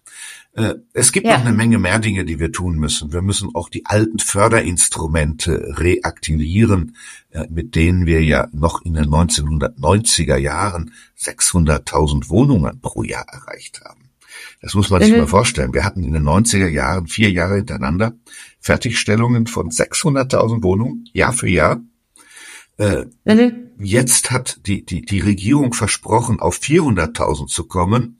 Und dieses Ziel wird bei weitem verfehlt. Wir werden vielleicht nur noch bei 250.000 oder 220.000 landen, jetzt bundesweit. Und Düsseldorf ist da leider keine Ausnahme von dem Trend.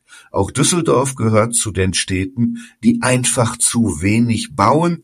Und ich habe irgendwie das Gefühl, ähm, die Politik hat noch nicht wirklich begriffen, äh, was die Stunde geschlagen hat.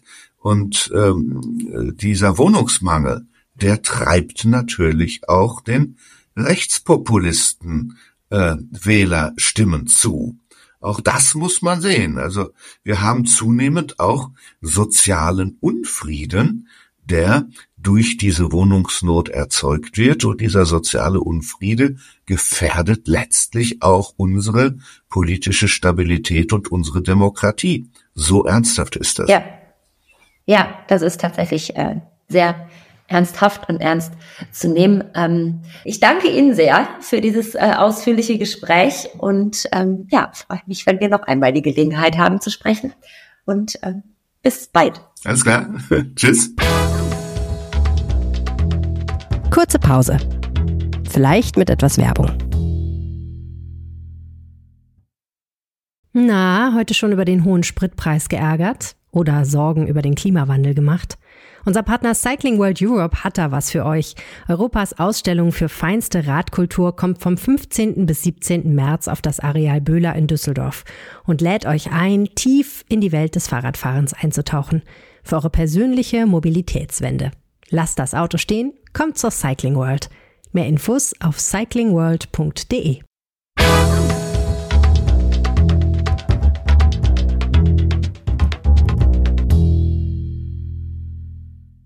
Ähm, ich habe ja mal in Köln gewohnt und da habe ich ähm, auch mal eine Saison an der Messe gearbeitet. Mhm. Ähm, unter anderem die Inneneinrichtungsmesse. Und das ist ja irgendwie, irgendwie weird, ne? Wenn du so in diesen riesen Hallen bist, du weißt nicht, ob es draußen Tag oder Nacht ist, mhm. wie lange du schon da bist. Äh, die Lärmbelastung ist da tatsächlich auch äh, hoch, aber irgendwie in, in einer anderen Art und Weise. genau. Was in Köln an der Messe nicht stattfindet, ist die Pro Wein. Die Nee. ist hier in Düsseldorf. Aber in Meine Köln gibt's die Anuga. Ja. Die ist natürlich auch sehr Das ist geil. natürlich, da würde ich, hätte ich dann auch gerne gearbeitet. Boah, das ist mega, da war ich ja letztes Jahr. Mhm. Und dann habe ich gelernt, dass die nicht jedes Jahr ist. Und da war ich sofort enttäuscht. Als ich rausgegangen bin, stand da irgendwas von, ich glaube, die ist alle zwei Jahre oder so. See you in 2025, glaube ich. Und ich war einfach so traurig. Ich habe gedacht, das ist wieso nächstes Jahr nicht? Ich habe mich doch hier so gut durchgefressen. Ja. Okay. Also auf jeden Fall die, äh, genau, Pro Wein findet hier in Düsseldorf statt. Da Mhm. kann man sich auch, äh, naja, da gibt's wohl auch Häppchen, oder? Kann ich mir vorstellen, wenn man viel Wein verkostet, muss man auch ein bisschen Käse kontarieren, Ja. konterkarieren. Ja, aber es ist eine Fachmesse, ne? Man Ja. kann da nicht einfach hingehen und Genau. sich durchsaufen und so. Das wäre ja zu schön, um wahr zu sein, Genau, wenn man das ehrlich ist. kann man dann bei Pro Wein Go City. ähm, genau, also Pro Wein ist eine Fachmesse natürlich hauptsächlich für WinzerInnen und GastronomInnen und Leute, die, äh, ja, ja, die damit Szene. zu die Szene. Ähm, dass Otto Normalverbraucher da nicht so viel zu suchen haben, geschenkt. Ähm, damit aber trotzdem die dort auch vorgestellten, aber auch überhaupt äh, edlen Tropfen, die es da so gibt, die Kehlen der hiesigen Weinfans hinunterfließen können. gibt es sch- schon erwähntes äh, Event Pro Wein Go City. Das geht sogar ein bisschen länger als die Messe, damit auch ja alle irgendwie teilhaben können. Ähm, das bedeutet dann, dass an verschiedenen Orten in der Stadt gibt's dann Champagner-Tastings, es gibt so ja fast klassische Weinverkostungen, Menüs mit Weinbegleitung, Bring Your Own Bottle Partys, also alles rund ums äh, rund um den Traubensaft, Ja. alkoholhaltigen Traubensaft und alkoholfreien Traubensaft. Ja. Ähm, Nicole Lange hat mir verraten, welche Highlights auf uns zukommen.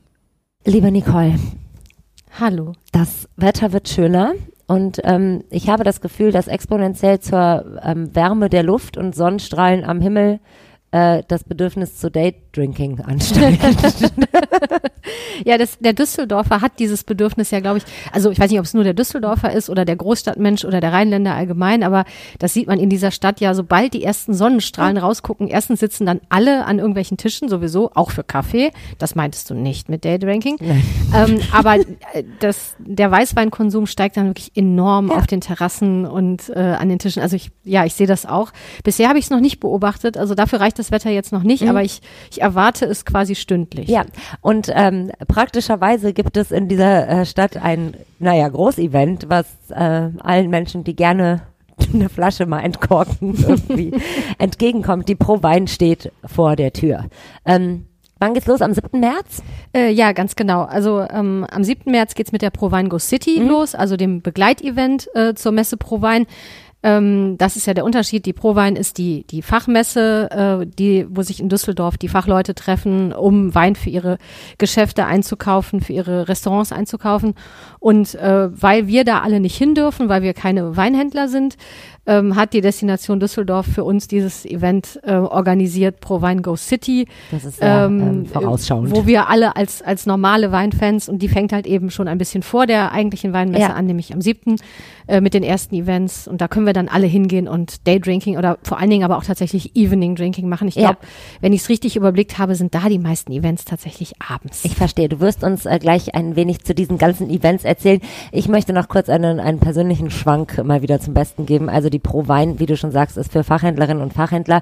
Aber da müssen natürlich auch Menschen ähm, in den auf den verschiedenen Ständen sich rumtreiben, die ja ähm, Wein einschenken und äh, vielleicht den, den, einen oder anderen Gast äh, empfangen. Äh, meine Schwestern haben das mehrere Jahre gemacht und waren sozusagen als Hostessen ähm, auf der Prowein und immer wenn diese Prowein dann zu Ende ging, ähm, sind wir vorgefahren mit einem Auto und haben die ganzen ähm, geöffneten, aber nicht ganz ausgetrunkenen Weinflaschen einge ähm, sackt. Was natürlich Und, legal ähm, ist. Was legal ist tatsächlich, das wurde angeboten, das möchte ich jetzt sagen. Und ähm, haben damit dann immer noch zu Hause pro Wein Goes Goldsheim irgendwie. pro Wein Goes äh, Chormannhaus Das ist ähm, ein gefeiert. charmantes Konzept, das, äh, das ich total gerne adaptieren würde. Ich habe ich hab nur leider keine Verwandten, die jemals auf der Prowein gearbeitet Ich sag. Bescheid, wenn nochmal Schwestern von mir oder arbeiten. mittlerweile Cousinen oder so, dann äh, machen wir mal einen Pro-Wein Goes äh, Düsseldorfer Lokalredaktion. Ähm, und tatsächlich auch Weingläser, also die werden ja, das ist ja bei so Messeständen tatsächlich, das wird ja alles aufgebaut für ein Event und dann, also in, ich weiß nicht, wie viele WGs ich bestückt habe mit irgendwelchen äh, be bedruckten Weingläsern. Aber das Ja. führt jetzt alles zu weit. Wichtig ist ja, was dieses Jahr passiert in der Stadt, wenn Pro Wein dann City Goat.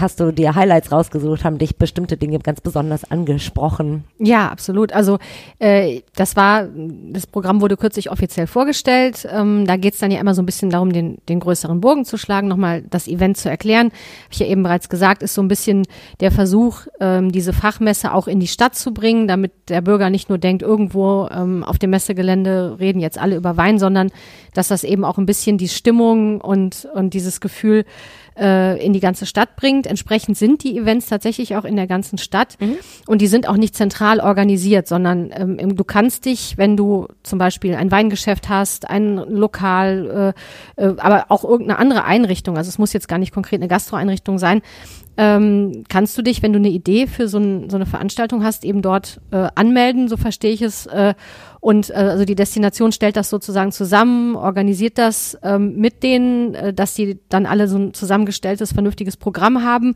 ein geordnetes. Ähm, aber das sind eben einzelne Veranstaltungen in beispielsweise einem äh, schicken Restaurant, die dann sagen, okay, wir bieten zur Pro Wine Go City einen speziellen Winzerabend an. Ich wir haben verstehe. zum Beispiel vielleicht einen Star-Winzer zu Gast und der zeigt seine fünf tollsten Weine und wir kochen ein, ein Fünfgang-Menü dazu. Oder es gibt ein Tasting, wo man irgendeine Pauschale bezahlt und dann darf man verschiedene äh, Weine probieren oder auch Champagner-Tastings. Und dadurch sind diese Events halt eben so unterschiedlich, zum Beispiel auch was die Kosten angeht. Es gibt so ein paar Events ähm, im Planer, die sind für sich erstmal kostenlos. Also da kannst du ja erstmal einfach so hingehen und kannst dann aber halt einfach für einen bestimmten Betrag Wein bestellen oder sowas. Ähm, aber es gibt auch viele Events, äh, wo du zum Beispiel ein Menü vorbestellst für einen bestimmten Betrag und dann gibt's da eben eine bestimmte Weinauswahl zu. Oder wo du eine Pauschale für ein Tasting bezahlst und dann wird garantiert, dass du so und so viele Weine oder Champagner probieren kannst. Ähm, ja, also ich, ich weiß jetzt nicht, ob ich ein konkretes Event nennen soll, weil ich will jetzt gar keine Werbung machen, aber äh, äh, da ist wirklich alles dabei. Also da ist ähm, eine Winzerweinprobe. Ich lese jetzt mal vielleicht so ein paar Titel vor. Ich habe das kleine Heftchen mitgebracht dazu. Eine Winzerweinprobe mit sieben internationalen Top-Weingütern äh, gibt es zum Beispiel bei einem Weinhandel. Ähm, das ist dann so ein klassisches vier, auf, auf vier Stunden angelegtes äh, Event ähm, mit so Weinen aus ganz unterschiedlichen Ländern. Dann gibt es aber auch ein, ein Charity-Weintasting mit italienischen Bio-Weinen. Also du siehst so, so ganz anders angelegt. Dann gibt es ein exklusives Champagner-Tasting. Das ist der, das teuerste Event, das ich gefunden habe im Plan. Das kostet 350 Euro. Wow. Und dafür darfst du dann eben auch aus diversen äh, ziemlich edlen Champagnerhäusern jeweils ein äh, Champagner probieren. Das ist auch ein stark begrenztes äh, Event. Da kann, können höchstens 14 Personen mitmachen. Ich weiß nicht, ich vermute mal, in einer Stadt wie Düsseldorf werden sich schon 14 Leute finden, die sowas unbedingt machen wollen und auch das Geld dafür haben. Sicher. Ähm, wenn du weniger Geld hast, kannst du zum Beispiel auch zu so einer Weinparty gehen, wo der Eintritt frei ist, wo du aber Korkgeld äh, bezahlst. Also äh, sprich, wo du deinen Lieblingswein einfach mitbringen kannst und dann wird das da ausgeschenkt. Ähm, das habe ich gefunden. Oder auch äh, georgische Weine, die du in einer Weinbar äh, verkosten kannst. Ich habe mal einen georgischen Ja. Wein verkostet Und? in einer Weinbar in, auf der Rethelstraße.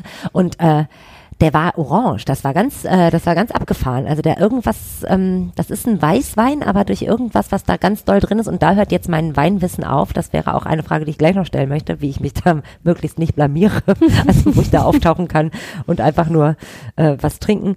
Ähm, ja, der war, das war abgefahren. Georgische Weine sind ein Ding, glaube ich. Das ne? ist übrigens, glaube ich, diese Weinbar, in der auch dieses Event stattfindet. Es handelt sich da nämlich, wenn ich das richtig sehe, offenbar um ein, eine georgische Bar, denn es wird an diesem Abend beispielsweise auch ein georgisches Gericht, nämlich in Weißwein gegartes Lammfleisch, äh, für diese für diese Pauschale äh, dazu serviert. Also das war jetzt so, ein- so ein kleines so ein Beispiel, ein paar Beispiele, was es da so gibt. Also du siehst, im Grunde kannst du dich für für verschiedenste Geldbeutel, ähm, also richtig richtig günstig wird's glaube ich, nirgends, weil das sind ja überall sehr vernünftige Weine. Ja. Aber äh, ich würde sagen, teils dann doch sehr angemessen preiswert, wenn man Wert auf einen vernünftigen Wein legt. Ja. Äh, und teils aber eben auch richtig posch, äh, wenn man tiefer in die Tasche greifen will. Und eben auch, bei einigen gehst du mal vielleicht für ein Stündchen vorbei und andere sind definitiv so auf vier, fünf Stunden angelegt Also und dann dann hast du den ganzen Abend voller Wein. Ja, ähm, tatsächlich, also der, der Preis ist das eine, aber das klingt ja jetzt alles schon ein wenig so, auch wenn ich jetzt Korkgeld bezahle und meinen eigenen Wein mitbringe, dann werde ich wahrscheinlich nicht den, den ich irgendwie sonst immer kaufe, wenn ich mal ähm, zu Hause einlade. Zu, zu Weißwein und Käse. Ähm, ich gehe eh mal nach Etikett. Ich weiß nicht, wie es bei dir ist. Also ich bin ein solches Marketingopfer. Also wenn was hübsch aussieht, kaufe ich das. Dann kaufe ich auch den Wein, weil da ist irgendwie ein Schwein drauf. Ha, ist doch lustig. Also Das ist ja süß. Nee, das habe ich tatsächlich.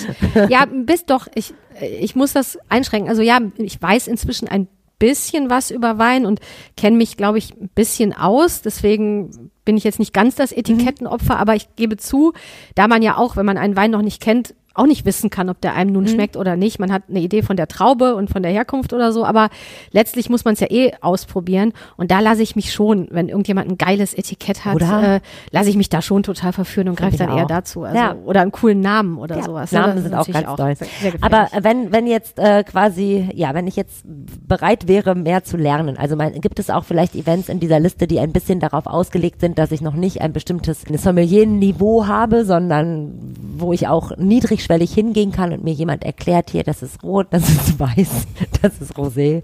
Ähm, oder muss ich schon ein bisschen Vorkenntnisse mitbringen im besten Fall, um es genießen zu können? Also ich bin ja der festen Überzeugung, dass du sowieso nie Vorkenntnisse brauchst, um so ein, so ein Weinevent genießen zu können, weil ähm, der Trick ist ja tatsächlich, und das, das stimmt auch wirklich, ähm, dass, äh, dass meistens, wenn du mit einem guten Wein anfängst, dann, dann lernst du auch schnell, was der Unterschied, also du schmeckst das sehr schnell, warum dieser Wein vielleicht ein bisschen mehr kostet als so der ganz günstige, wobei es ja auch sehr anständige Weine in Supermärkten gibt, ist Ja. zumindest meine Überzeugung. Total. Ähm, aber bei diesen Winzerabenden, also die paar, ich mache jetzt auch nicht ständig Winzerabende, äh, aber die paar, bei denen ich mal war, äh, die Events, die ich so kenne, ähm, da ist das eigentlich so, dass jetzt nicht so brutal gefachsimpelt wird, dass man denkt, oh Gott, ich bin hier verloren, sondern es wird halt ein vernünftiger Wein probiert und vielleicht tauscht man sich ein bisschen über die Eindrücke aus. Und klar, wenn du dann so jemanden neben dir sitzen hast, der es unbedingt wissen will und der dir dann irgendwelche Vorträge hält über irgendwelche ne, Nasen und äh,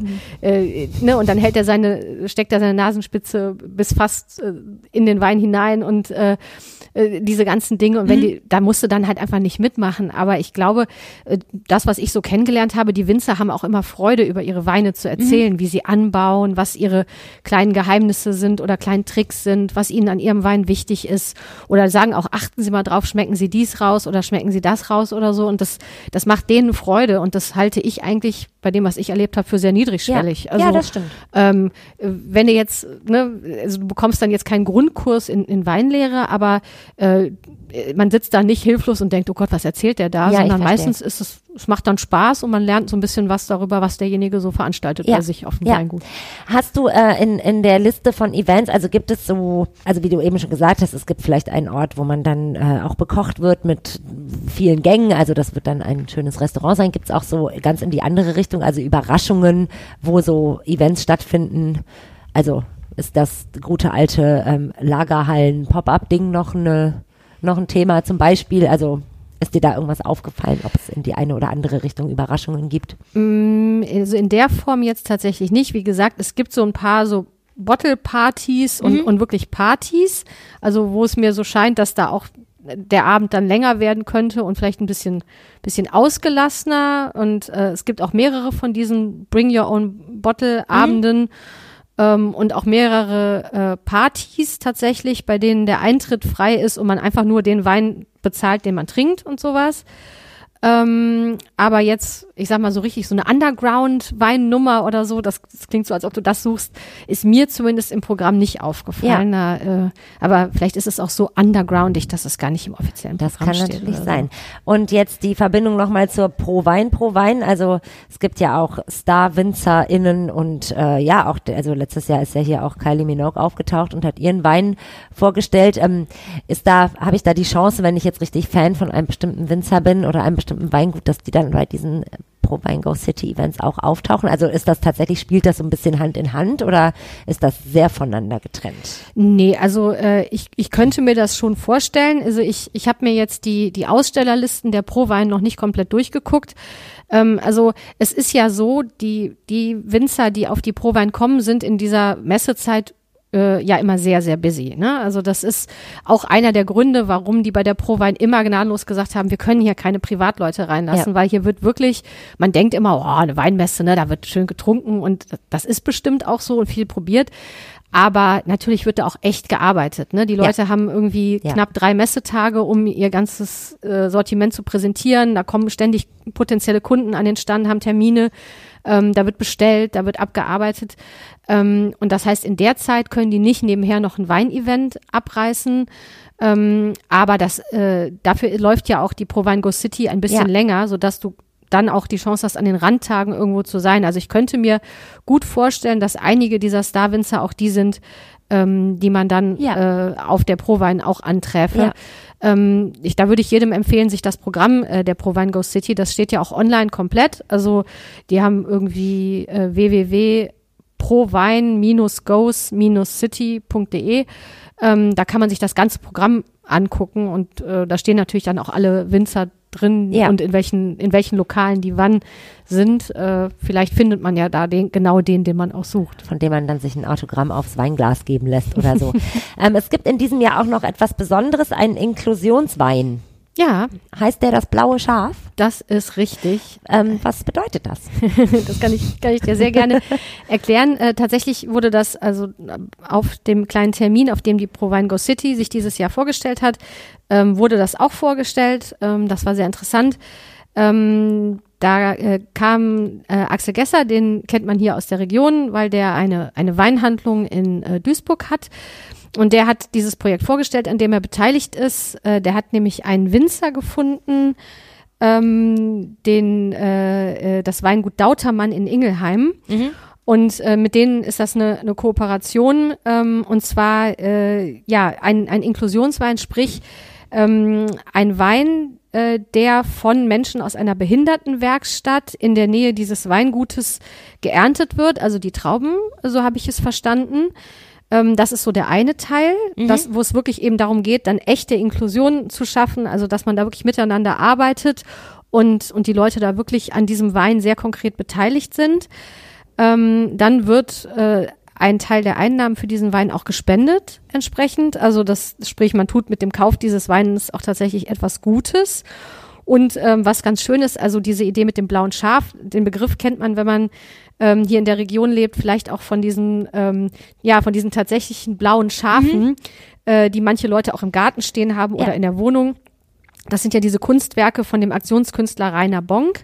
Und der ist tatsächlich eben auch äh, Teil dieses Projektes. Und nach dessen blauen Schafen heißt auch der Wein, der übrigens passenderweise ein Blauburgunder ist. Natürlich. Mhm. Natürlich. Ähm, und äh, das ist, es gibt, ich habe das auf der Webseite dann hinterher gesehen, es gibt, glaube ich, auch so eine Edition von diesem Wein, den man kaufen kann. Da ist dann ein Miniaturschaf auch dabei und so. Mhm. Ähm, auf jeden Fall ist es eben ein, ein Wein, bei dem man versucht hat, das alles zusammenzubringen. Also der Name passt übrigens auch zum Etikett. Das wird dir natürlich dann gefallen. Also du würdest so ein Etikett mit einem blauen Schaf, ja, Mhm. Ja, bestimmt. aber dann, hallo, ne? sofort. genau.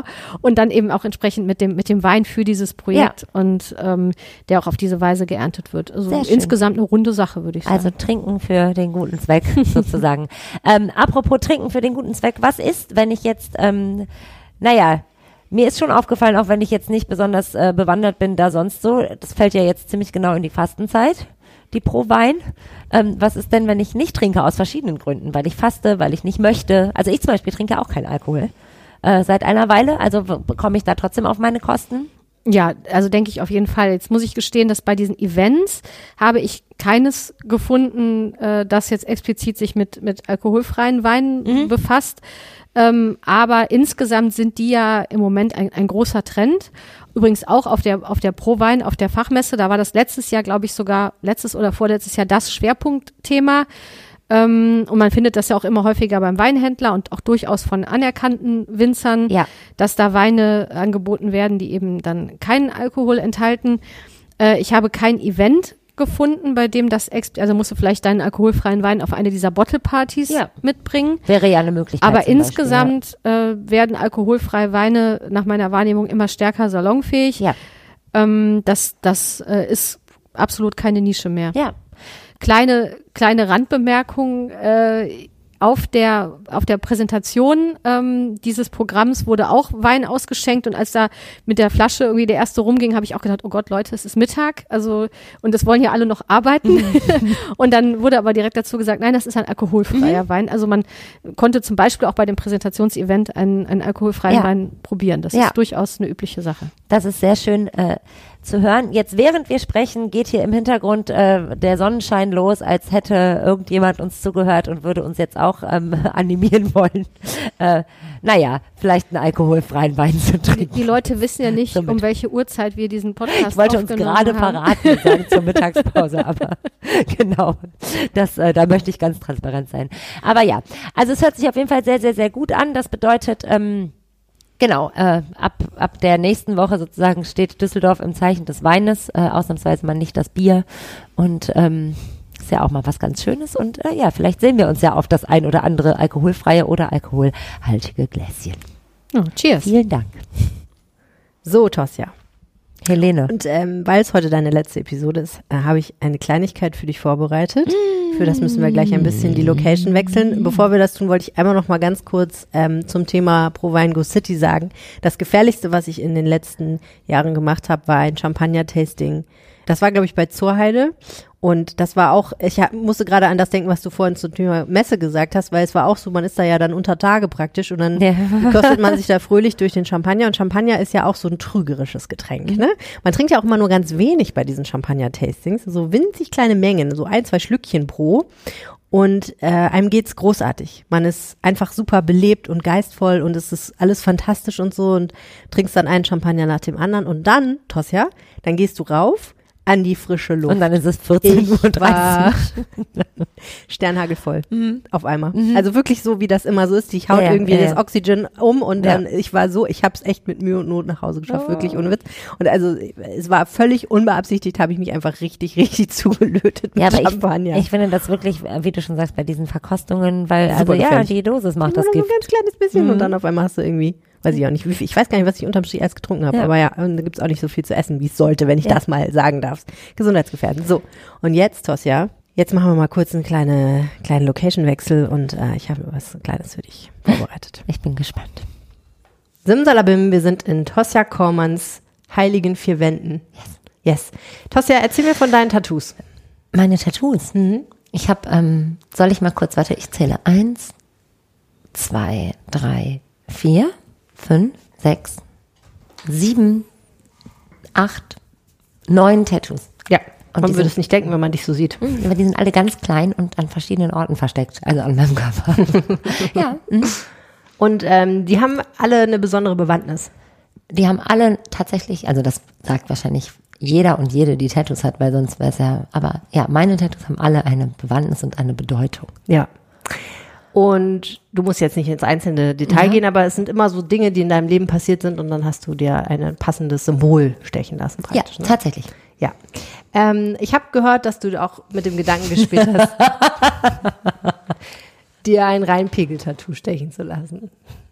Und ich habe mir deswegen die Freiheit genommen, mit unserer lieben Kollegin Carla, die ausgezeichnet sich, erstens ist sie Grafikerin und zweitens bei der Reitschmaus und Ja. zweitens äh, kennt sie sich mit Tattoos aus und hat das hier hergestellt. Und da du schon Tattoos hast, weißt du vielleicht, was das ist und wie es funktioniert. Ja.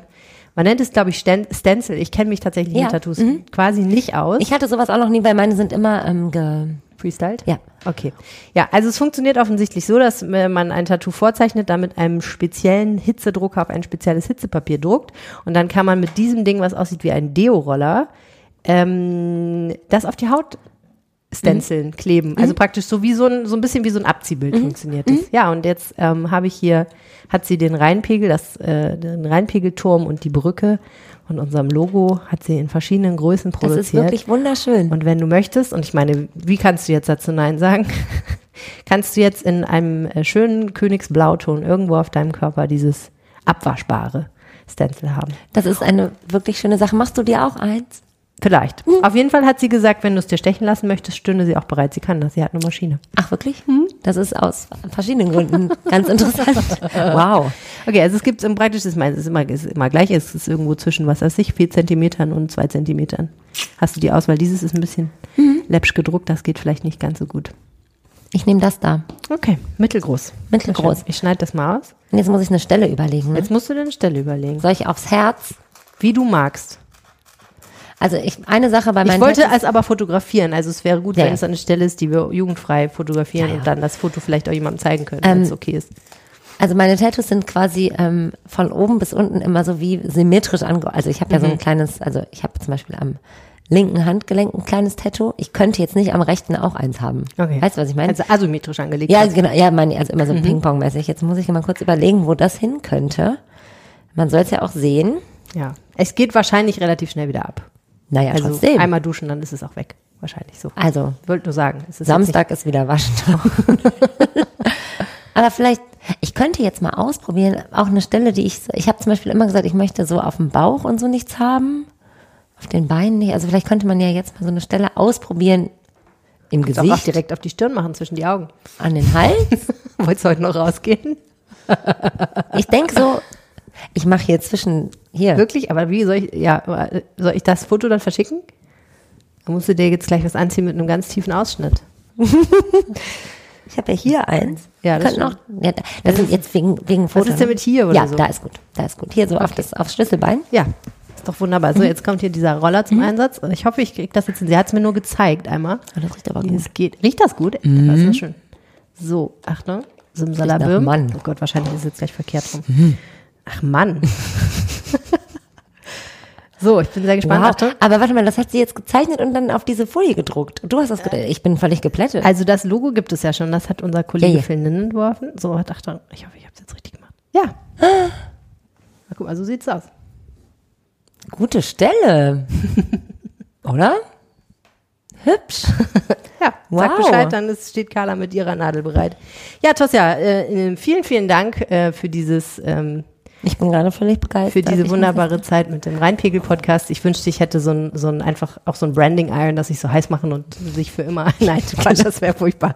Nee, aber ist auch okay, einfach mal so einmal das Rheinpegel-Logo auf, auf Das die ist richtig schön. Ich danke dir sehr. Bam, approved. Ich habe zu danken. Ich habe zu danken. Ich danke dir. Ich danke euch. Ich danke dir. Es war sehr schön. Vielen Dank. Jetzt kommt das Wochenendwetter für Düsseldorf. Vom Wetterstruxi. Heute ist der letzte Tag des meteorologischen Winters. Ab dem morgigen Freitag, den 1. März, geht's in den meteorologischen Frühling. Ich grüße euch damit ganz herzlich zum Wochenendwetter. Meteorologisch und kalendarisch kleiner Unterschied. Die Meteorologen benutzen statistisch gesehen halt eben dann die vollen Monate. Und das ist in dem Fall jetzt für den Frühling der März, der April und der Mai. Und die astronomischen bzw. kalendarischen ähm, ja, Frühlingsanfänge, die nehmen halt eben genau dann den Frühlingsanfang, wenn die Sonne genau über dem Äquator steht. Und das ist dann zum 21. oder manchmal auch zum 22. März der Fall. Nichtsdestotrotz, wir wollen uns mit dem Wetter beschäftigen. Und das Wetter liefert aber eigentlich gar nicht so schlechtes Wetter. Zumindest sind wir weit vom meteorologischen Winter entfernt. Der Freitag bringt uns viele Wolken, gerade so um die Nachmittagszeit wird schon mal häufiger sonnige Abschnitte geben und die Temperaturen liegen im Groben bei 6 bis maximal 11 Grad. Der Samstag wird uns aller Voraussicht nach viele Wolken bringen. Hier ist auch noch nicht so hundertprozentig sicher, wie sehr die Sonne auch schon mal durchschimmern wird. Vermutlich bleibt es aber sehr wolkenreich und die Sonne wird sich mal ihren Weg durchkämpfen. Die Temperaturen liegen dann bei 6 bis maximal 12 Grad. Der Sonntag wird uns aller Voraussicht nach relativ viele Wolken bringen. Auch hier ist es noch nicht so ganz sicher. Ihr merkt, die Modelle unterscheiden sich noch ganz schön voneinander. In der Nacht zum Sonntag wird etwas Regen fallen, sehr wahrscheinlich. Und dann wird so die Restfeuchtigkeit im Laufe des Sonntags dann äh, von dann ziehen, sodass dann halt gerade zum Nachmittag das Wetter deutlich freundlicher werden dürfte. Temperaturen verändern sich im Prinzip wenig, liegen bei 6 bis maximal 13 Grad. Und auch die neue Woche wird uns immer mal wieder einen Mix aus freundlicheren Phasen, dann wieder wolkigeren Phasen bringen. Regen ist relativ wenig dabei und auch die Temperaturen bewegen sich im ähnlichen Niveau. Das allerdings noch bis zum Donnerstag, dann soll der Frühling durchbrechen mit Sonne und maximal 16 Grad. Das gucken wir uns auf jeden Fall nächste Woche nochmal genauer an. In diesem Sinne wünsche ich euch ein schönes Wochenende und wir hören uns dann nächste Woche wieder zum Wochenendwetter. Bis dann. Ciao, ciao. Mehr Düsseldorf-Wetter gibt es im Wetterstruxi-Blog. jensstrux.blog. Das war der Rheinpegel für diese Woche. Das war der Rheinpegel für diese Woche. Sag noch was, ich sag alles, was du auch sagst, einfach nochmal. Echt? Echt? Das Spiel habe ich lange nicht mehr gespielt. Ich höre jetzt damit auf. Warum? Es wurde gerade lustig. Seit das meiner Spiel habe ich Kindheit. lange nicht mehr gespielt, seit meiner Kindheit. Damals, äh, Damals, äh, hat mein Bruder das immer mit mir Hat gespielt. mein Bruder das immer mit mir gespielt. okay, ja, es war auch damals schon nicht so lustig. Ja. Ähm, Mein Bruder hat das auch. Ich hatte mal, mein, ähm, nervig. mein, ein alter Schulfreund von mir, der hat mich einmal richtig genervt, weil der ist einfach wirklich fast einen ganzen Tag hinter mir hergelaufen und hat alles aufgeschrieben, was ich gesagt habe. Weil ich irgendwas bemerkt habe, dass ich, wie war das denn? Ich habe gesagt, wenn ich, wenn ich mal berühmt bin, dann würde auf meinem, ähm, würde auf meinem Backstage Rider auf jeden Fall stehen irgendwas, es war irgendwas zu essen, das weiß ich nicht mehr. Und dann, dass irgendjemand immer hinter mir herläuft und alles aufschreibt, falls ich was richtig Geniales oder richtig Lustiges sage, damit das, ähm, damit das festgehalten ist. Und dann ist er einen ganzen Tag in der Schule hinter mir hergelaufen, hat alles. Ah, Und dann gab's noch was anderes. Also das hat er ein paar Tage später, hat er mal so auch so die letzten Worte, was ich gesagt habe, wiederholt, ah, wiederholt, wiederholt. oh so. nein, wie furchtbar. Ja, ja. Aber hat er das gemacht, um, um, um dir zu schmeicheln? So als Nein, nein, schon berühmt? um oder hat das gesagt, um dir zu zeigen, wie kacke das die Idee ist? Nur einfach, um mich zu ärgern. Also genau, Okay. einfach. Gar, es hatte, glaub es wollte, er wollte eigentlich kein, kein, kein, es war kein Das Punkt, war den er machen wollte. Er wollte einfach nur ein bisschen nervig sein. Nervig sein. War er danach noch dein Freund? Ja, ja, immer noch. Wir sind immer noch sehr eng befreundet. Interessant. Aber die Ausdauer Man muss wird man mich nicht so haben. schnell los, Helene, das wirst du auch noch merken. Nein, das stimmt. Manchmal denke ich aber, jemanden zu haben, der zumindest, ähm, sagen wir mal, mich erinnert an Dinge, die ich mal gesagt habe.